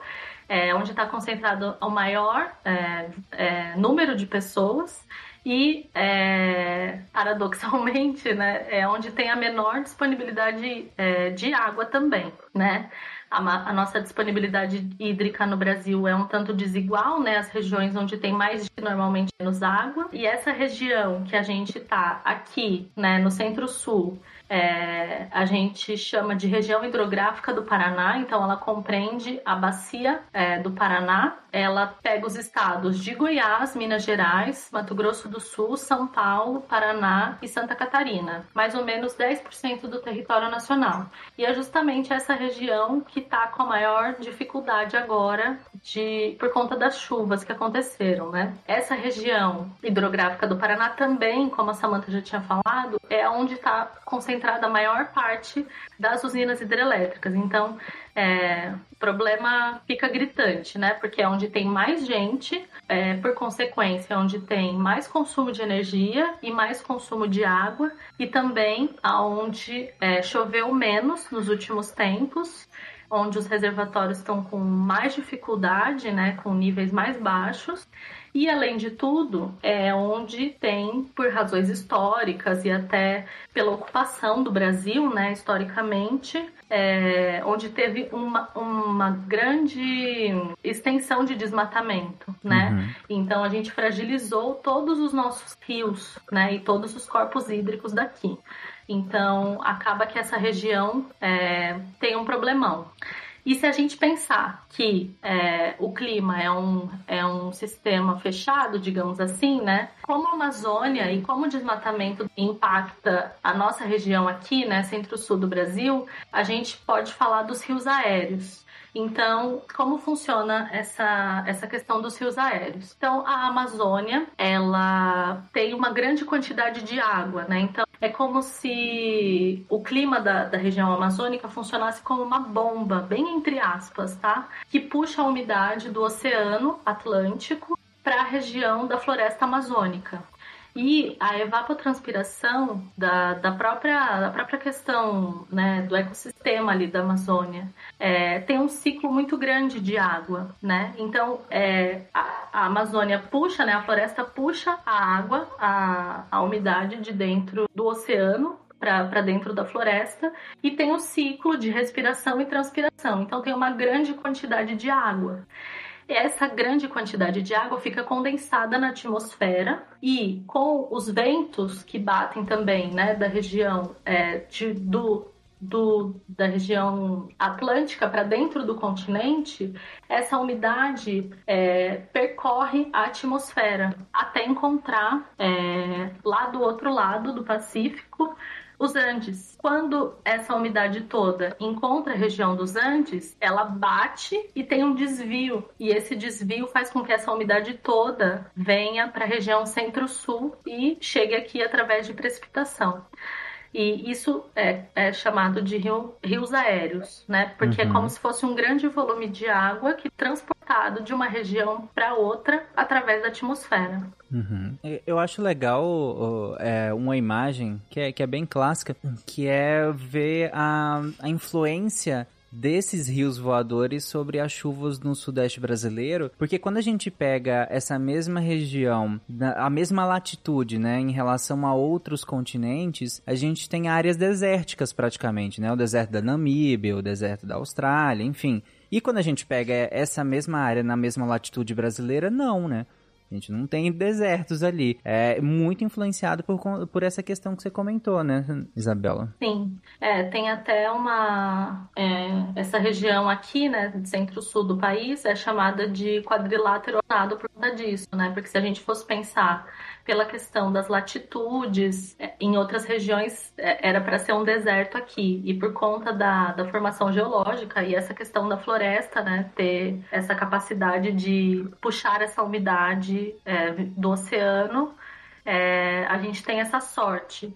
Uhum. E também é, acho que é importante citar que aqui também essa água que vem, né, através de plantação, ela ajuda no nosso agronegócio, né? Porque um tanto da nossa produção é, tá nessa região, né, principalmente de, de Goiás, Mato Grosso, e a gente depende de chuva, né, para produção. Então, sem, sem os rios aéreos, é, o nosso agronegócio talvez, né, não sei se dá para dizer com certeza, mas ia ficar muito dificultado. É, com né? certeza, até porque a gente pega essas grandes produções aí, nem sem, é, em grande parte elas não são irrigadas, né? É, ou, mesmo as que são irrigadas dependem de um, de um curso d'água, depende de um suprimento de, de água é gigantesco e que, se, e que esteja próximo, né? Sim, com certeza. Preciso dizer que se a gente acabar com a, com a floresta amazônica, a gente vai influenciar totalmente o regime dos rios aéreos e vai mudar completamente é, o regime de chuvas daqui, né? Até enquanto é, o Tarek e a Isabela estavam falando sobre é, o estoque de carbono, é, eu peguei um dado aqui que a floresta amazônica tem uma quantidade equivalente a 100 gigatoneladas de carbono, o que equivale a 10 anos de queima nos moldes que a gente tem atual do mundo todo. Então é uma quantidade muito grande de carbono, né, também.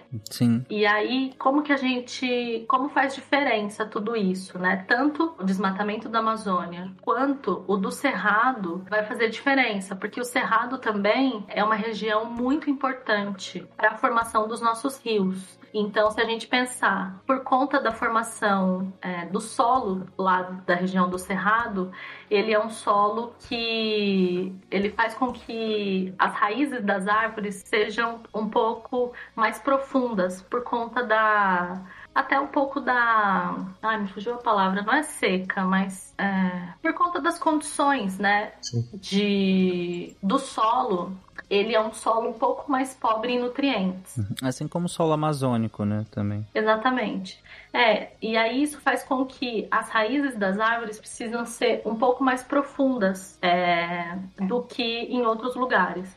E, e aí acontece mais ou menos o que eu estava falando antes, que essas raízes das árvores ajudam na, na percolação da água e no, no recarregamento dos aquíferos. Então, o cerrado, por esse motivo, faz, faz uma grande concentração de, de água é, que faz a nascente de grandes rios, importantes rios do Brasil, como o Rio São Francisco, é, a Bacia do Amazonas, Bacia do Parnaíba também e a Bacia da Quiná. É, é como se fosse o berço desses, desses rios, porque essa água fica armazenada no solo e isso faz toda a diferença uhum. na manutenção desses rios. É, e é por isso que a gente tem no Brasil tanta pastagem degradada. Por isso que a gente é, tem áreas de desmatamento em que se desmata, se põe pasto e depois de um tempo a área está completamente degradada. Porque aquele solo, ele é, em essência, ele não é um solo extremamente rico intrinsecamente. Ele depende de toda a cobertura vegetal que está ali para que ele esteja vivo e para que ele consiga fazer com que essa água percole, como percole, como você colocou, é, agora e sem essa cobertura, ele, ele, ele basicamente vai ser lavado pela água que cair de precipitação, ele vai ser lavado. Ele em si é muito pobre. A vegetação que é substituída que tá ali não consegue, é, não consegue fixar carbono, não consegue fixar nitrogênio suficiente nesse solo. Esse solo vai cada vez ficando mais pobre, mais pobre, mais pobre. E aí você tem uma, uma degradação de, de, de pastagem gigantesca. E aí você tem que fazer o quê? Ir para outra área. Exato. A gente vai elevando, aumentando as fronteiras, né? As fronteiras vão ficando cada vez é, maiores, né? E aí a gente tem desmatamento, é um ciclo, né? A gente tem o desmatamento para ter pasto. E aí o pasto degrada a área. Uhum. E aí essa área fica ruim, aí vai mais para frente.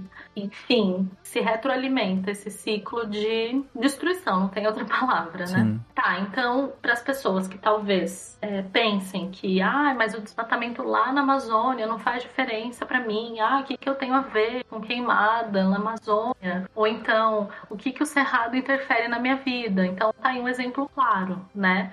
É, como eu falei, os sistemas todos são fechados, né? Então, as coisas que acontecem dentro é, do clima e dentro dos ecossistemas impactam outras regiões. Então, é muito preocupante ver os números é, de desmatamento, tanto na Amazônia quanto no Cerrado, terem aumentado drasticamente nos últimos anos.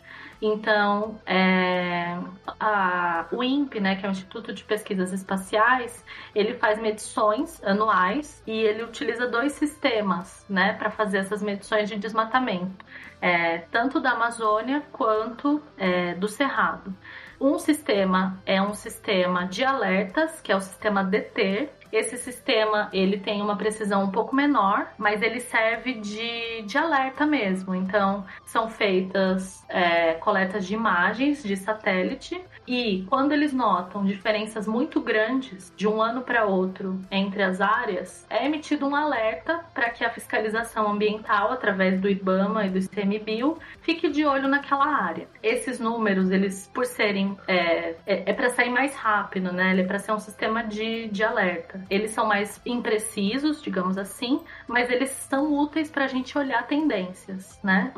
E o outro sistema que, que é, aí é o mais confiável, que, que tem dados um pouco mais precisos e que sai, ele é consolidado anualmente, é o sistema PRODES. O que acontece é que nos últimos anos a gente teve, assim, né, o, o sistema é, da Amazônia tem medições desde 1988, se eu não me engano. Do Cerrado é um pouco mais recente é, tanto os sistemas da Amazônia, tanto, desculpa, tanto o sistema DT, que é aquele mais rápido, quanto PRODES, notaram é, aumentos nos últimos anos, é, tanto é, da área de desmatamento da Amazônia quanto do Cerrado. A gente vinha numa diminuição é, grande, né, após até o acordo é, da moratória da soja, né, que foi feito é, que tem aquela, aquela questão do rastreamento, né? Se, se, se a carne é, e os produtos agrícolas estavam sendo comercializados de desmatadas, né? Os países que estavam comprando esses produtos do Brasil não aceitavam, né? Então, com isso, a gente teve uma, uma grande diminuição desses números. Mas, de um tempo para cá, é, a gente vê esses números aumentando. Então, até coloquei aqui é, uns dados. O sistema DT detectou é, no ano de 2020 e 2021 é, quase 9 mil quilômetros quadrados de, de perda da, de área de, da Amazônia e quase 5.150 quilômetros quadrados de perda do Cerrado. Então, para efeito de comparação, é, a gente perdeu do ano passado. A medição sempre começa é, em julho, né? Na verdade, em agosto. A medição é de agosto a julho. É, então, de agosto do ano passado até julho desse ano, pelo sistema DETER, a gente perdeu cinco vezes, 5,8 vezes a área da, da cidade de São Paulo. E de Cerrado, essa perda foi 3,4 vezes a área do município de São Paulo, que tem uhum. 1.521 quilômetros quadrados. Isso naquele sistema é, menos confiável. Se a gente for olhar os dados do sistema PRODES, que é, o, que é aquele sistema que os dados são consolidados uma vez por ano e que eles são mais confiáveis, é, a gente pode dizer que o desmatamento da Amazônia de 2020 foi de 10.851 quilômetros quadrados e do Cerrado foi 7.340 quilômetros quadrados. Eu acho importante dizer que esse aumento, né, que, que vem acontecendo, que é um, uma perda de área tão Não grande de nenhum, floresta, né? é, não, não vai ter impacto nenhum, exatamente. E é interessante, Isabela, que você- traz em relação. Você fecha essa questão com a seca. E nós começamos o episódio falando da importância da gente fazer esse mapeamento das variações pluviométricas no, no Brasil todo, é, do mapeamento em relação a áreas de seca, quais são, em que épocas do ano, qual é a intensidade, qual é o normal de, de- da gente ter essas variações. E aí a gente entrou em questões de desmatamento, entrou em questões de produção de, de, bo- de bovino, enfim, produção de, ah, de proteína animal. E eu queria que vocês agora amarrassem isso de como que isso tudo influencia na questão energética, como que a gente consegue fechar é, isso tudo que a gente comentou até agora em relação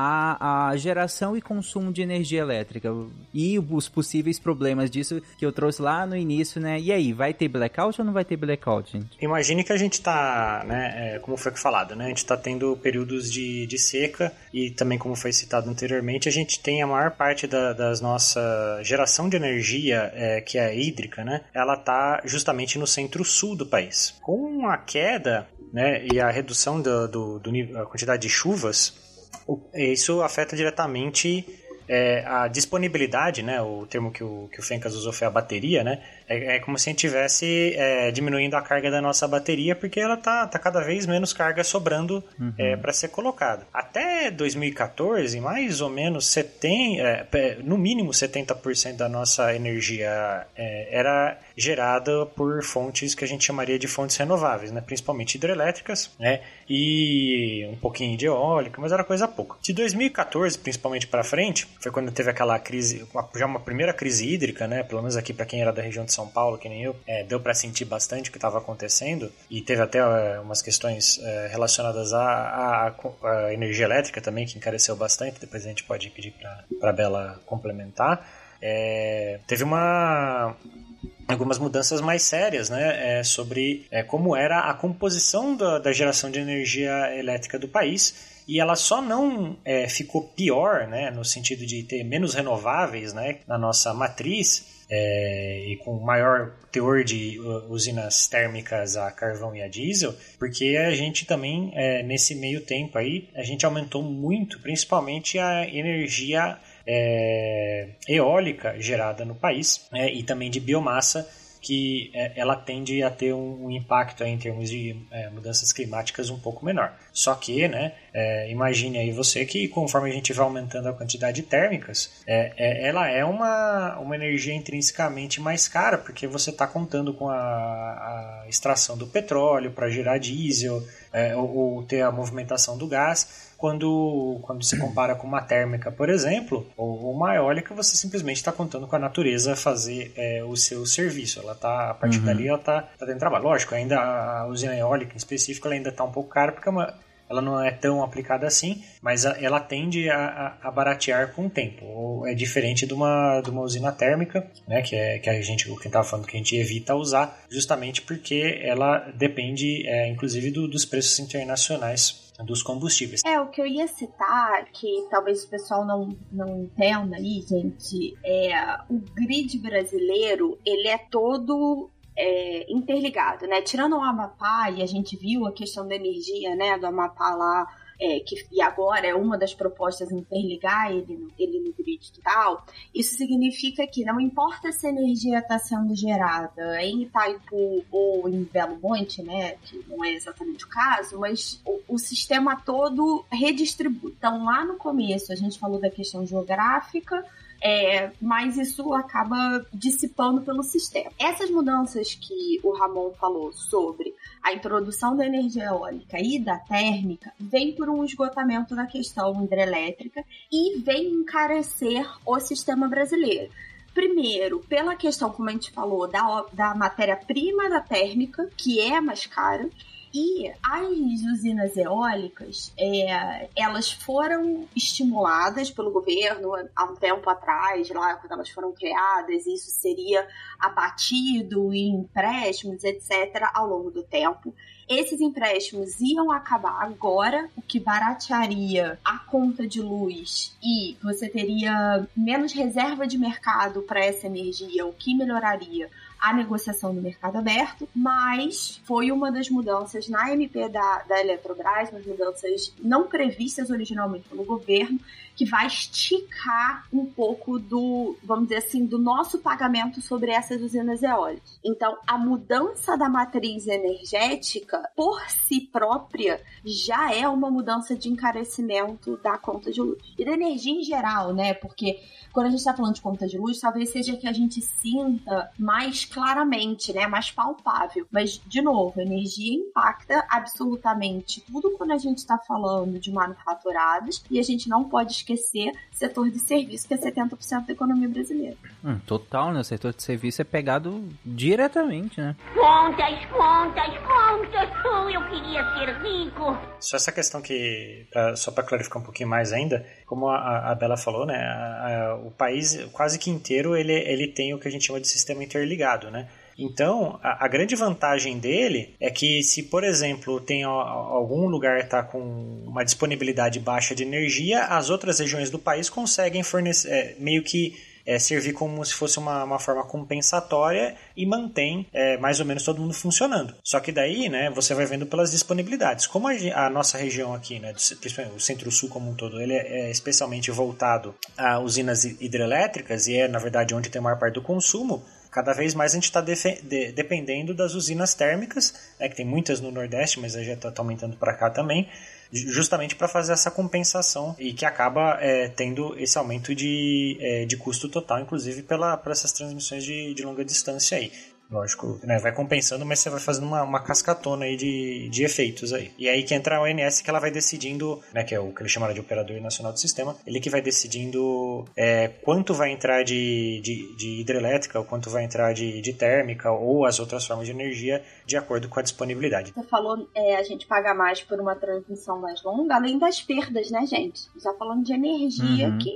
É, por melhor que seja isolamento, etc., a gente tem perdas cada vez que você precisa transportá-la mais longa. Isso torna o sistema cada vez mais ineficiente. É, sim. Mas vocês falaram que as vantagens de, de da gente ter um sistema interligado seria uma região conseguir suprir a outra por conta de sazonalidades, por exemplo. Isso. Eu vou dar um exemplo próprio meu, né? Eu trabalho no metrô. É, é muito comum, às vezes, cair a energia elétrica numa parte da cidade e o metrô que está passando nessa região continuar funcionando. A gente gera energia para a gente? Não. O que acontece é é que a gente tenha o que a gente chama de estações primárias, elas têm uma ligação uma com a outra. Se falta energia num lugar e, e a outra região está com energia, uma das, uma das primárias consegue suprir, suprir parte da energia para a outra e, e, consegue manter o sistema minimamente funcionando, inclusive para não deixar as pessoas dentro do trem. Né? Uhum. Então, é, essa é a vantagem. Você consegue fazer é, é, essa segurar um pouco a onda, né? É justamente o problema que foi citado aí também pela Bela no caso do, do Amapá. Ela não está interligada, daí acabou a energia lá, então acabou tudo, não tem o que fazer. Né? É. E daí fica apagão por de vários dias em, em seguida porque não está interligado e não tem como resolver. Os Estados Unidos é engraçado porque a maior parte do país é interligado, mas o Texas não é. E aí tem, quando teve a última nevasca no Texas, o Texas tem uma outra coisa interessante, que a maior parte das pessoas paga uma conta de luz de preço flutuante. Porque aqui no Brasil a gente tem o valor mínimo da tarifa quando você vai para leilão de energia, tá? Então o que que acontece? Todas essas usinas é, e várias dessas, das usinas e das distribuidoras, elas foram privatizadas ao longo do tempo, tá? E isso vai para um leilão centralizado de energia. Pra, é, a ideia seria de você diminuir o preço, né? Então as distribuidoras têm estímulo para produzir mais para levar para esse leilão. No Brasil ele tem um preço mínimo. No Texas isso não existe. Então você tinha diversas distribuidoras no estado é, e essa competição fazia o preço ficar muito barato, então a maior parte das pessoas optava por esse sistema de precificação das contas. Quando você teve a nevasca, a maior parte dessas distribuidoras parou de funcionar, o preço do leilão disparou e teve gente pagando mil, dois mil dólares de conta de luz no meio de uma nevasca, quando precisava aquecer as casas. Então, a vantagem de um sistema integrado é, que tenha um leilão com certas é, travas, né? É, eu já fui acusada de ser liberalista várias vezes, mas um liberalista, é, um liberal puro diria que o leilão deveria rolar. Então, o fato da gente ter o sistema do jeito como ele é montado no Brasil é para evitar grandes choques. Ele não é o mais eficiente necessariamente no dia a dia, mas ele evita grandes uhum. choques é, e grandes apagões, por exemplo. É, eu adoro quando a realidade dá um tapa na cara do, do, dos liberais. Tem um, um, acréscimo nisso aí, né? Como, além de tudo, né? Como a gente também falou desde o começo, está falando questões é, relacionadas à mudança climática. E no fim das contas, né? Para coroar tudo isso, conforme a gente vai dependendo, é, diminuindo a nossa. É, a gente vai ficando. É, não tem como a gente suprir é, energia de fontes renováveis, a gente vai aumentando a quantidade de, de térmicas, é, principalmente de combustível fóssil, fornecendo a nossa energia mas a nossa matriz energética, que é, sempre foi considerada muito limpa, né, é, em termos de emissão, ela vai piorando a qualidade e a gente também, né, o consumo de energia é, indiretamente também está fazendo com que as emissões do, é, do país como um todo é, aumentem e aí vai também aumentando aí, fazendo todo esse ciclo é, vicioso é, de questões aí ambientais. E, eu deixei né, alguns gráficos aí para todo mundo ver. Um deles era a nossa quantidade de energia armazenada, né, que está mais aqui no, como está a situação atual, e, e depois tem a, justamente um outro gráfico. Isso, isso tudo é, é, informação de governo, tá? Tanto da é, informação da ONS, que não é bem do governo, mas é, é quem opera o sistema, quanto é, o fator de emissão é, brasileiro, né? Justamente porque é, um, é, interligado, né? A gente tem um fator de emissão único para o consumo de energia elétrica. É considerado dessa forma. Também como ele está uhum. variando ano a ano, tem toda, toda essa, essa mudança aí. A gente está num período... A gente não chegou no patamar de 2014, 2015, que foi muito é, complicado, mas a gente está se aproximando bastante. Né? Hoje, antes de, de abrir a, a pauta, eu resolvi dar uma olhada como é que estava a situação dos nossos reservatórios aí, né? Ó, o, os reservatórios da região é, sudeste e centro-oeste estão com um total de energia armazenada de, dos reservatórios de 18,85%. A gente está né? Não era para estar tá tão baixo e é onde, é onde a maior parte das, das usinas está, né? O, o, subsistema sul está com metade do, do é, 54.41, é, lá está um pouquinho melhor. É, e o sistema Nordeste está com 36% de, é, de, de reserva hídrica. A gente não está numa situação pior no momento, porque agora, né, nesse último mês de outubro, deu uma chovida um pouquinho maior do que o que a gente estava esperando. Mas, é, de qualquer forma, ainda é uma situação muito crítica e a gente tem uma tendência grande de é, não melhorar muito. Se não estourar esse ano, existe a, a possibilidade do, do, blackout geral, ele ainda existe e está tá, tá batendo a nossa porta. É justamente por isso que no, no começo da pauta eu citei o Sai Iguara, Iguarabira, porque ele falava do, do sertão viramar né? E com medo que o mar virasse sertão, né? A gente está quase chegando lá se a gente continuar para o caminho que a gente está indo. Eu ia puxar o gancho, você citou ali 2014 e 2015, e aí fazer uma marra talvez pro, pro ouvinte que esteja pensando, ah, a gente já viu um aumento de tarifa nessa época, né? Acho que foi um pouquinho mais tarde ali, 15 para 16 é, e fazer um paralelo para a gente mostrar que isso é uma questão política e não só de governo, né? Não, não deste governo especificamente. O que, que a gente tem de parecido com há cerca de 5, 6 anos atrás? Um período de estiagem, Tá? E um período em que a, o repasse das tarifas foi retesado. Então, durante o governo Dilma, estava é, tendo um aumento da inflação, ia ter um aumento da energia por N motivos, e é, essa tarifa foi artificialmente mantida baixa. E aí, quando precisou reajustar, o reajuste obviamente teve que ser muito maior, isso estilingou os preços e teve um impacto muito forte nas distribuidoras, várias é, ameaçaram quebrar, teve que ter uma intervenção do governo. O que, que aconteceu em 2020 e 2021? Uma coisa parecida, mas não por decisão é, de segurar para não ter o um número de inflação, mas por conta da epidemia de coronavírus. Então, não foi feito o reajuste na tarifa em 2020. Isso, obviamente, impacta o sistema em 2021, na mesma época em que as distribuidoras estão com dificuldade produzindo uma energia mais cara por conta da estiagem. Então, isso é muito parecido nos dois fatores que a gente está falando, tá? O que a gente está uhum. vendo agora, muito mais forte do que cinco anos atrás, é o reflexo disso na inflação de alimentos. E aí, olhando para a estrutura do sistema, tipo assim, ah, e, e que interferência política é essa? A OMS, ela é, apesar de ser uma estrutura do governo, ela é separada, ela é uma autarquia, ela é muito mais técnica. A ANEL não, ela é muito mais de influência política e é ela que libera é, ajustes ou não de tarifa e em que tamanho. Então, é, é como se fosse assim, gente, a ONS controla para garantir que chegue energia para todo mundo e a Enel controla o quanto a gente paga por essa energia. Então, a influência política em cada uma dessas esferas é completamente diferente, mas a consequência do que a gente está vendo agora é muito parecida de 5, 6 anos atrás. Uhum. É, então a gente juntou justamente um período de estiagem com uhum. essas questões políticas que você comentou, com a, a pandemia, né, que, que, que, teve que represar os preços e, e ainda teve impactos em relação ao consumo também, então você teve aí uma tempestade se formando. E aí, nesse sentido, eu queria que, que vocês falaram, tá, mas uh, a, a, Isabela até, até comentou aí, eu queria justamente perguntar em que ponto o, as decisões desse governo, ou as decisões, ou decisões de Estado que, que esse governo teve que, que, que gerir, né? Decisões que venham de outros governos que se tornaram decisões de Estado e que esse governo teve que dar seguimento ou não, é, que decisões esse governo tomou ou deixou de tomar que nos colocam onde nós estamos agora? É, a gente falou já bastante dos impactos desse governo na questão ambiental, tá? Então, olhando especificamente aqui é, na, na questão de infraestrutura, foi uma continuação né? Então essa coisa de aumento das térmicas, talvez tenha tido menos estímulo às eólicas e até um pouco às solares, né? Que, que morreram um pouco dentro do sistema, mas é muito continuação do que a gente tem e agora a mudança central ali, né, a, o grande, a grande mudança nesse governo no sistema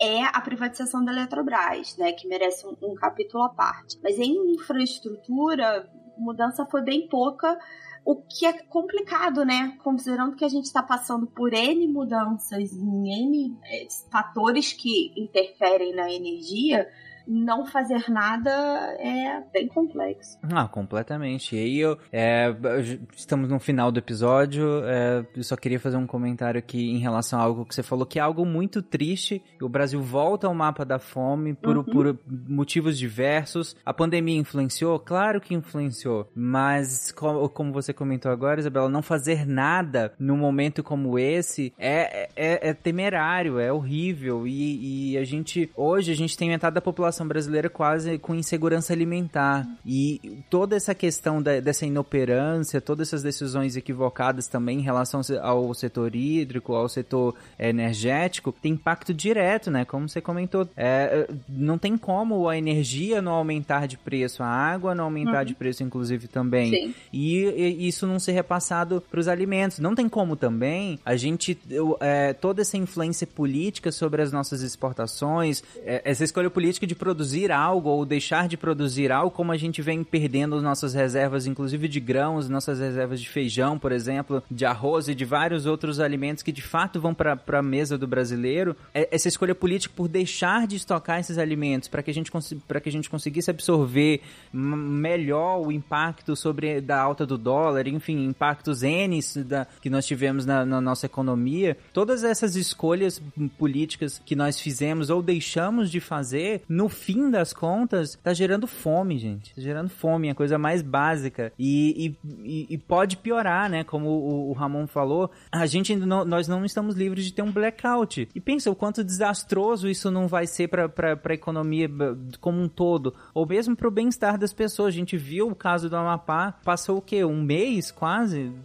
20 dias, não lembro exatamente, mas várias semanas sem, completamente sem energia. O caos que e foi. Caiu né? de novo depois, né, ainda, né? Caiu, voltou, depois caiu de novo. Depois Exato, aí, e durante corrigiu. a pandemia ainda. É isso que você citou, a gente falou muito de, de bovinos, né? Carne e laticínio. É, você falou aí de arroz e feijão. A segunda e a terceira safras de feijão ficaram comprometidas por conta da estiagem.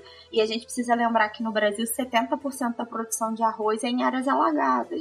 Então, é, na- é, artificial ou naturalmente, mas são áreas alagadas que precisam é, da água e, no caso de áreas artificialmente, vão pagar mais caro por isso. Então, assim, a ideia, por exemplo, da privatização da Eletrobras, que entra nessa questão é, que você perguntou, né, de impacto, assim, não vou entrar em muitos detalhes, gente. É, a ideia original da privatização da Eletrobras era não mexer no sistema e até melhorar o sistema. Só que conforme isso foi passando pelo Congresso, algumas mudanças foram feitas e aí é, uma delas foi o que eu citei, a obrigatoriedade de você ter plantas termo a gás em cada região do país. Isso significa uma pegada maior na, na matriz, significa a construção de gasodutos, é, uma, é, o sistema vai ficar mais lento, mais pesado, porque toda vez que a gente precisa ligar e desligar as térmicas, isso tem um custo muito alto para o sistema, né? Então, isso é, é uma coisa muito complicada. É, a ideia de que privatizar deixaria mais eficiente a Eletrobras é um pouco complicada, porque o sistema é muito difuso nas distribuidoras. Então, a- os cálculos do governo dizem que a conta de luz cairia ali 6 a 7%, mas tudo isso que foi colocado além da própria privatização, a tendência é que, na verdade, a conta de luz vá subir mais ainda. Então, a expectativa é um repasse dessas da tarifa que a gente já está vendo em 2021, é, um, mais um salvamento para as distribuidoras que vai bater na conta ao longo dos anos. Acho que ele está sendo diluído até 2027, é, 26, 27. Então, assim, é, mesmo o projeto que nasceu, vamos dizer assim, puramente econômico, sabe? Ele tem falhas que vão impactar no sistema. E aí, gente, acho que é o ponto principal, que acho que é a coisa que mais me incomoda na política em geral. Essa visão curtoprazista de pensar que um projeto que nasceu só com vamos privatizar para pôr dinheiro em caixa não ia ter N outros impactos de efeito óbvios de dominó, sabe? Essa falta de visão é uma coisa que me incomoda muito, porque é isso que faz a gente vir aqui e discutir. Cara, a gente está vivendo exatamente o mesmo cenário que há 5, 6 anos atrás, com um governo que politicamente é o oposto. Mas a gente está falando exatamente das mesmas coisas. Então, parece que não desenvolve, sabe? Parece que a gente fica numa ladainha que faz, faz, faz e não resolve. Ou melhor, não faz e não resolve. Só um último acréscimo aí relacionado a essa questão da, é, da- dos leilões, né? Um dos grandes pontos da, que acontece para sempre ter uma, acaba aumentando a quantidade de, de térmicas, né? Que elas são mais é, baratas de serem construídas, né? São mais caras de operar, mas mais baratas de serem colocadas em funcionamento. E mais rápidas, né? A construção de uma hidro é, pô, muito, muito longo. Não, hidro você precisa o- o- é só pensar no impacto ambiental, né? É, Imagina, é, Belo Monte, que foi uma barca furada, você vê o tempo que ela demorou para ser construída e nem terminou da forma que se planejava, né? Porque era para se fazer uma espécie de Beijo pros meus amigos que ajudaram a calcular Belo Monte. Então, a- é- é- ela era para ser um reservatório monstruoso, ela virou quase uma, uma usina de fio d'água, né? E, e daí você fala, e, e mesmo assim teve um baita do impacto, teve desalojamento de, de populações, né? Numa região é, pouco habitada, sabe? É, é problemático. Daí ela fala, ah, vamos fazer térmica. Não, térmica você faz em dois, é, dois, dois tapas, você tá com ela pronta.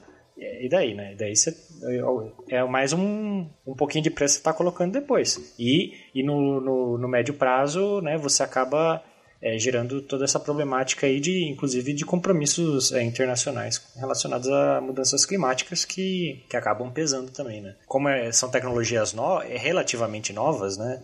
É, questões de, de eólicas e de, e de solares, acaba sendo, sem incentivo, elas acabam sendo pouquíssimo interessantes para serem, para serem instaladas, né? Elas acabam não ganhando é, esses leilões ou ganhando muito pouco. Elas ganham escala ao longo do tempo, mas ainda não são financeiramente competitivas com as outras fontes, né? Isso porque a eólica cresceu pra caramba. Se você olhar o gráfico que eu deixei ali na, pra, uhum. pra pauta, você vê que aumentou demais, mas mesmo assim. O potencial é... eólico do Brasil é muito interessante, né? Então... Uhum. Sim. Bom, gente, então é isso. Eu acho que a gente, a gente passou um pouquinho do, do, do horário comum, mas é, o, o tema é, como eu falei na minha abertura, é um problemão, tem muitas faces, é extremamente interdisciplinar, como vocês viram ao longo desse episódio.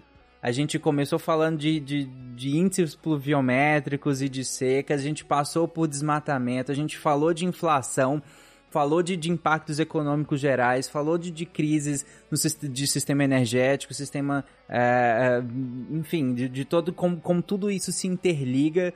É, é um assunto muito, muito interessante, porque ele diz sobre o nosso dia a dia, ele diz sobre, sobre o nosso futuro, coisa que a Isabela falou algumas vezes esse episódio, é como a visão de curto prazo ela acaba nos tornando tão míopes em relação à visão de longo prazo que impacta, que a gente começa a ver problemas recorrentemente. Entra governo, sai governo e a gente vê esses problemas sendo, sendo repetidos, né, por assim dizer, porque as políticas, sejam elas às vezes até positivas ou, ou, ou mesmo as negativas, elas acabam sendo muito políticas de governo, né, e não personalistas, né, tudo mais, e não políticas de Estado, né, e a gente acaba sempre perpetuando alguns, alguns problemas.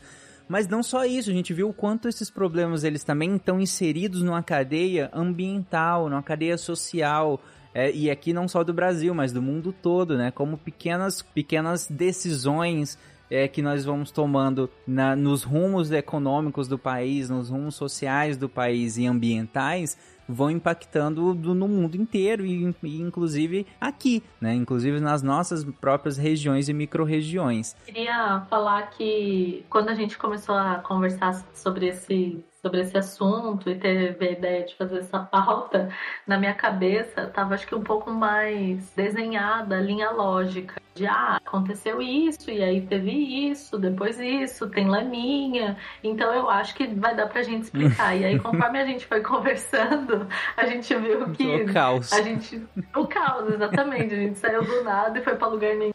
E agora a gente tem resposta para todas essas perguntas? Não. A gente sabe o que vai acontecer? Não. Então, tanto desesperador também. É, total, total. Não, mas foi a frase de abertura, né? Sim. Assim, a gente não garantiu que ia ter respostas aqui, gente. Sinto muito. Desculpa aí pela deprê, galera. No pro próximo episódio, é, no próximo episódio a gente promete coisas mais positivas aí pro seu futuro. Exatamente. Olha, a energia e a. Não sei se vai cair na casa de vocês, mas pelo menos o Fencas caiu nessa gravação. É verdade, né? Coitado do Fencas.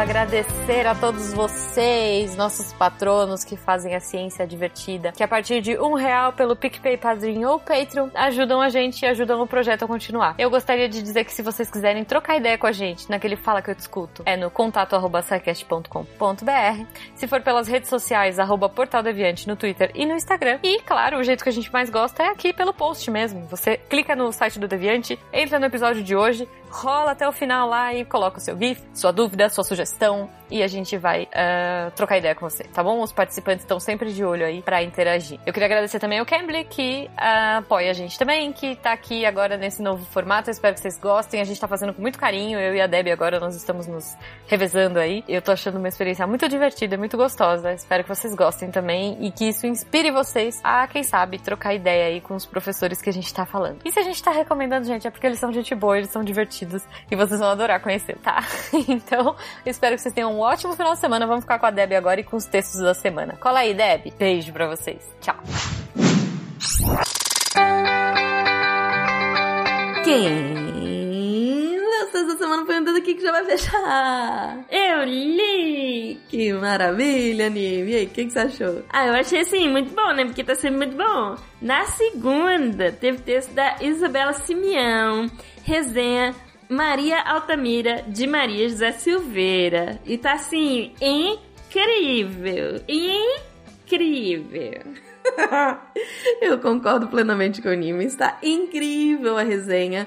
É um, um, livro que me deu assim um aperto no coração só de ler a resenha. A resenha está muito bem escrita sobre o impacto das hidrelétricas uh, nas terras indígenas. Então, assim, vale muito a pena ler a resenha e quem sabe ler o livro e aí na terça, porque né, o Cosmos conspira, foi pura coincidência, a gente teve a Glaucia Souza falando sobre usina hidrelétrica. É, sobre como, na verdade ela dividiu em dois textos, é, falando sobre como que funciona a usina elétrica.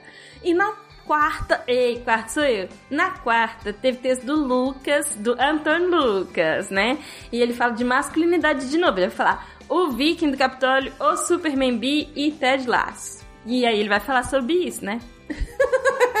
é bem autoexplicativo mesmo esse título, mas o texto tá excelente, vale muito a pena. Na quinta-feira teve texto do canal Geologia Geral. Eu amo esses caras. Eles escreveram sobre mineração e a história das sociedades. Tá imperdível. E na sexta, na sexta teve texto da Deb Cabral. Mais um Gramática na Prática. Dessa vez ela vai falar sobre gêneros textuais. E tá assim, muito bom. Obrigada, anime. Eu tô cada vez ficando mais doida nisso aqui. Todos esses textos você encontra em www.deviante.com.br. Se você tem interesse em se tornar um redator deviante, é só mandar e-mail para contato.sicast.com.br. Aqui é a Debbie Cabral, editora do portal Apagando a Luz da Torre Deviante. E anime! e anime. Este programa foi produzido por Mentes Deviantes. deviante.com.br Este programa foi editado por Tapcast. Edições e produções de podcast.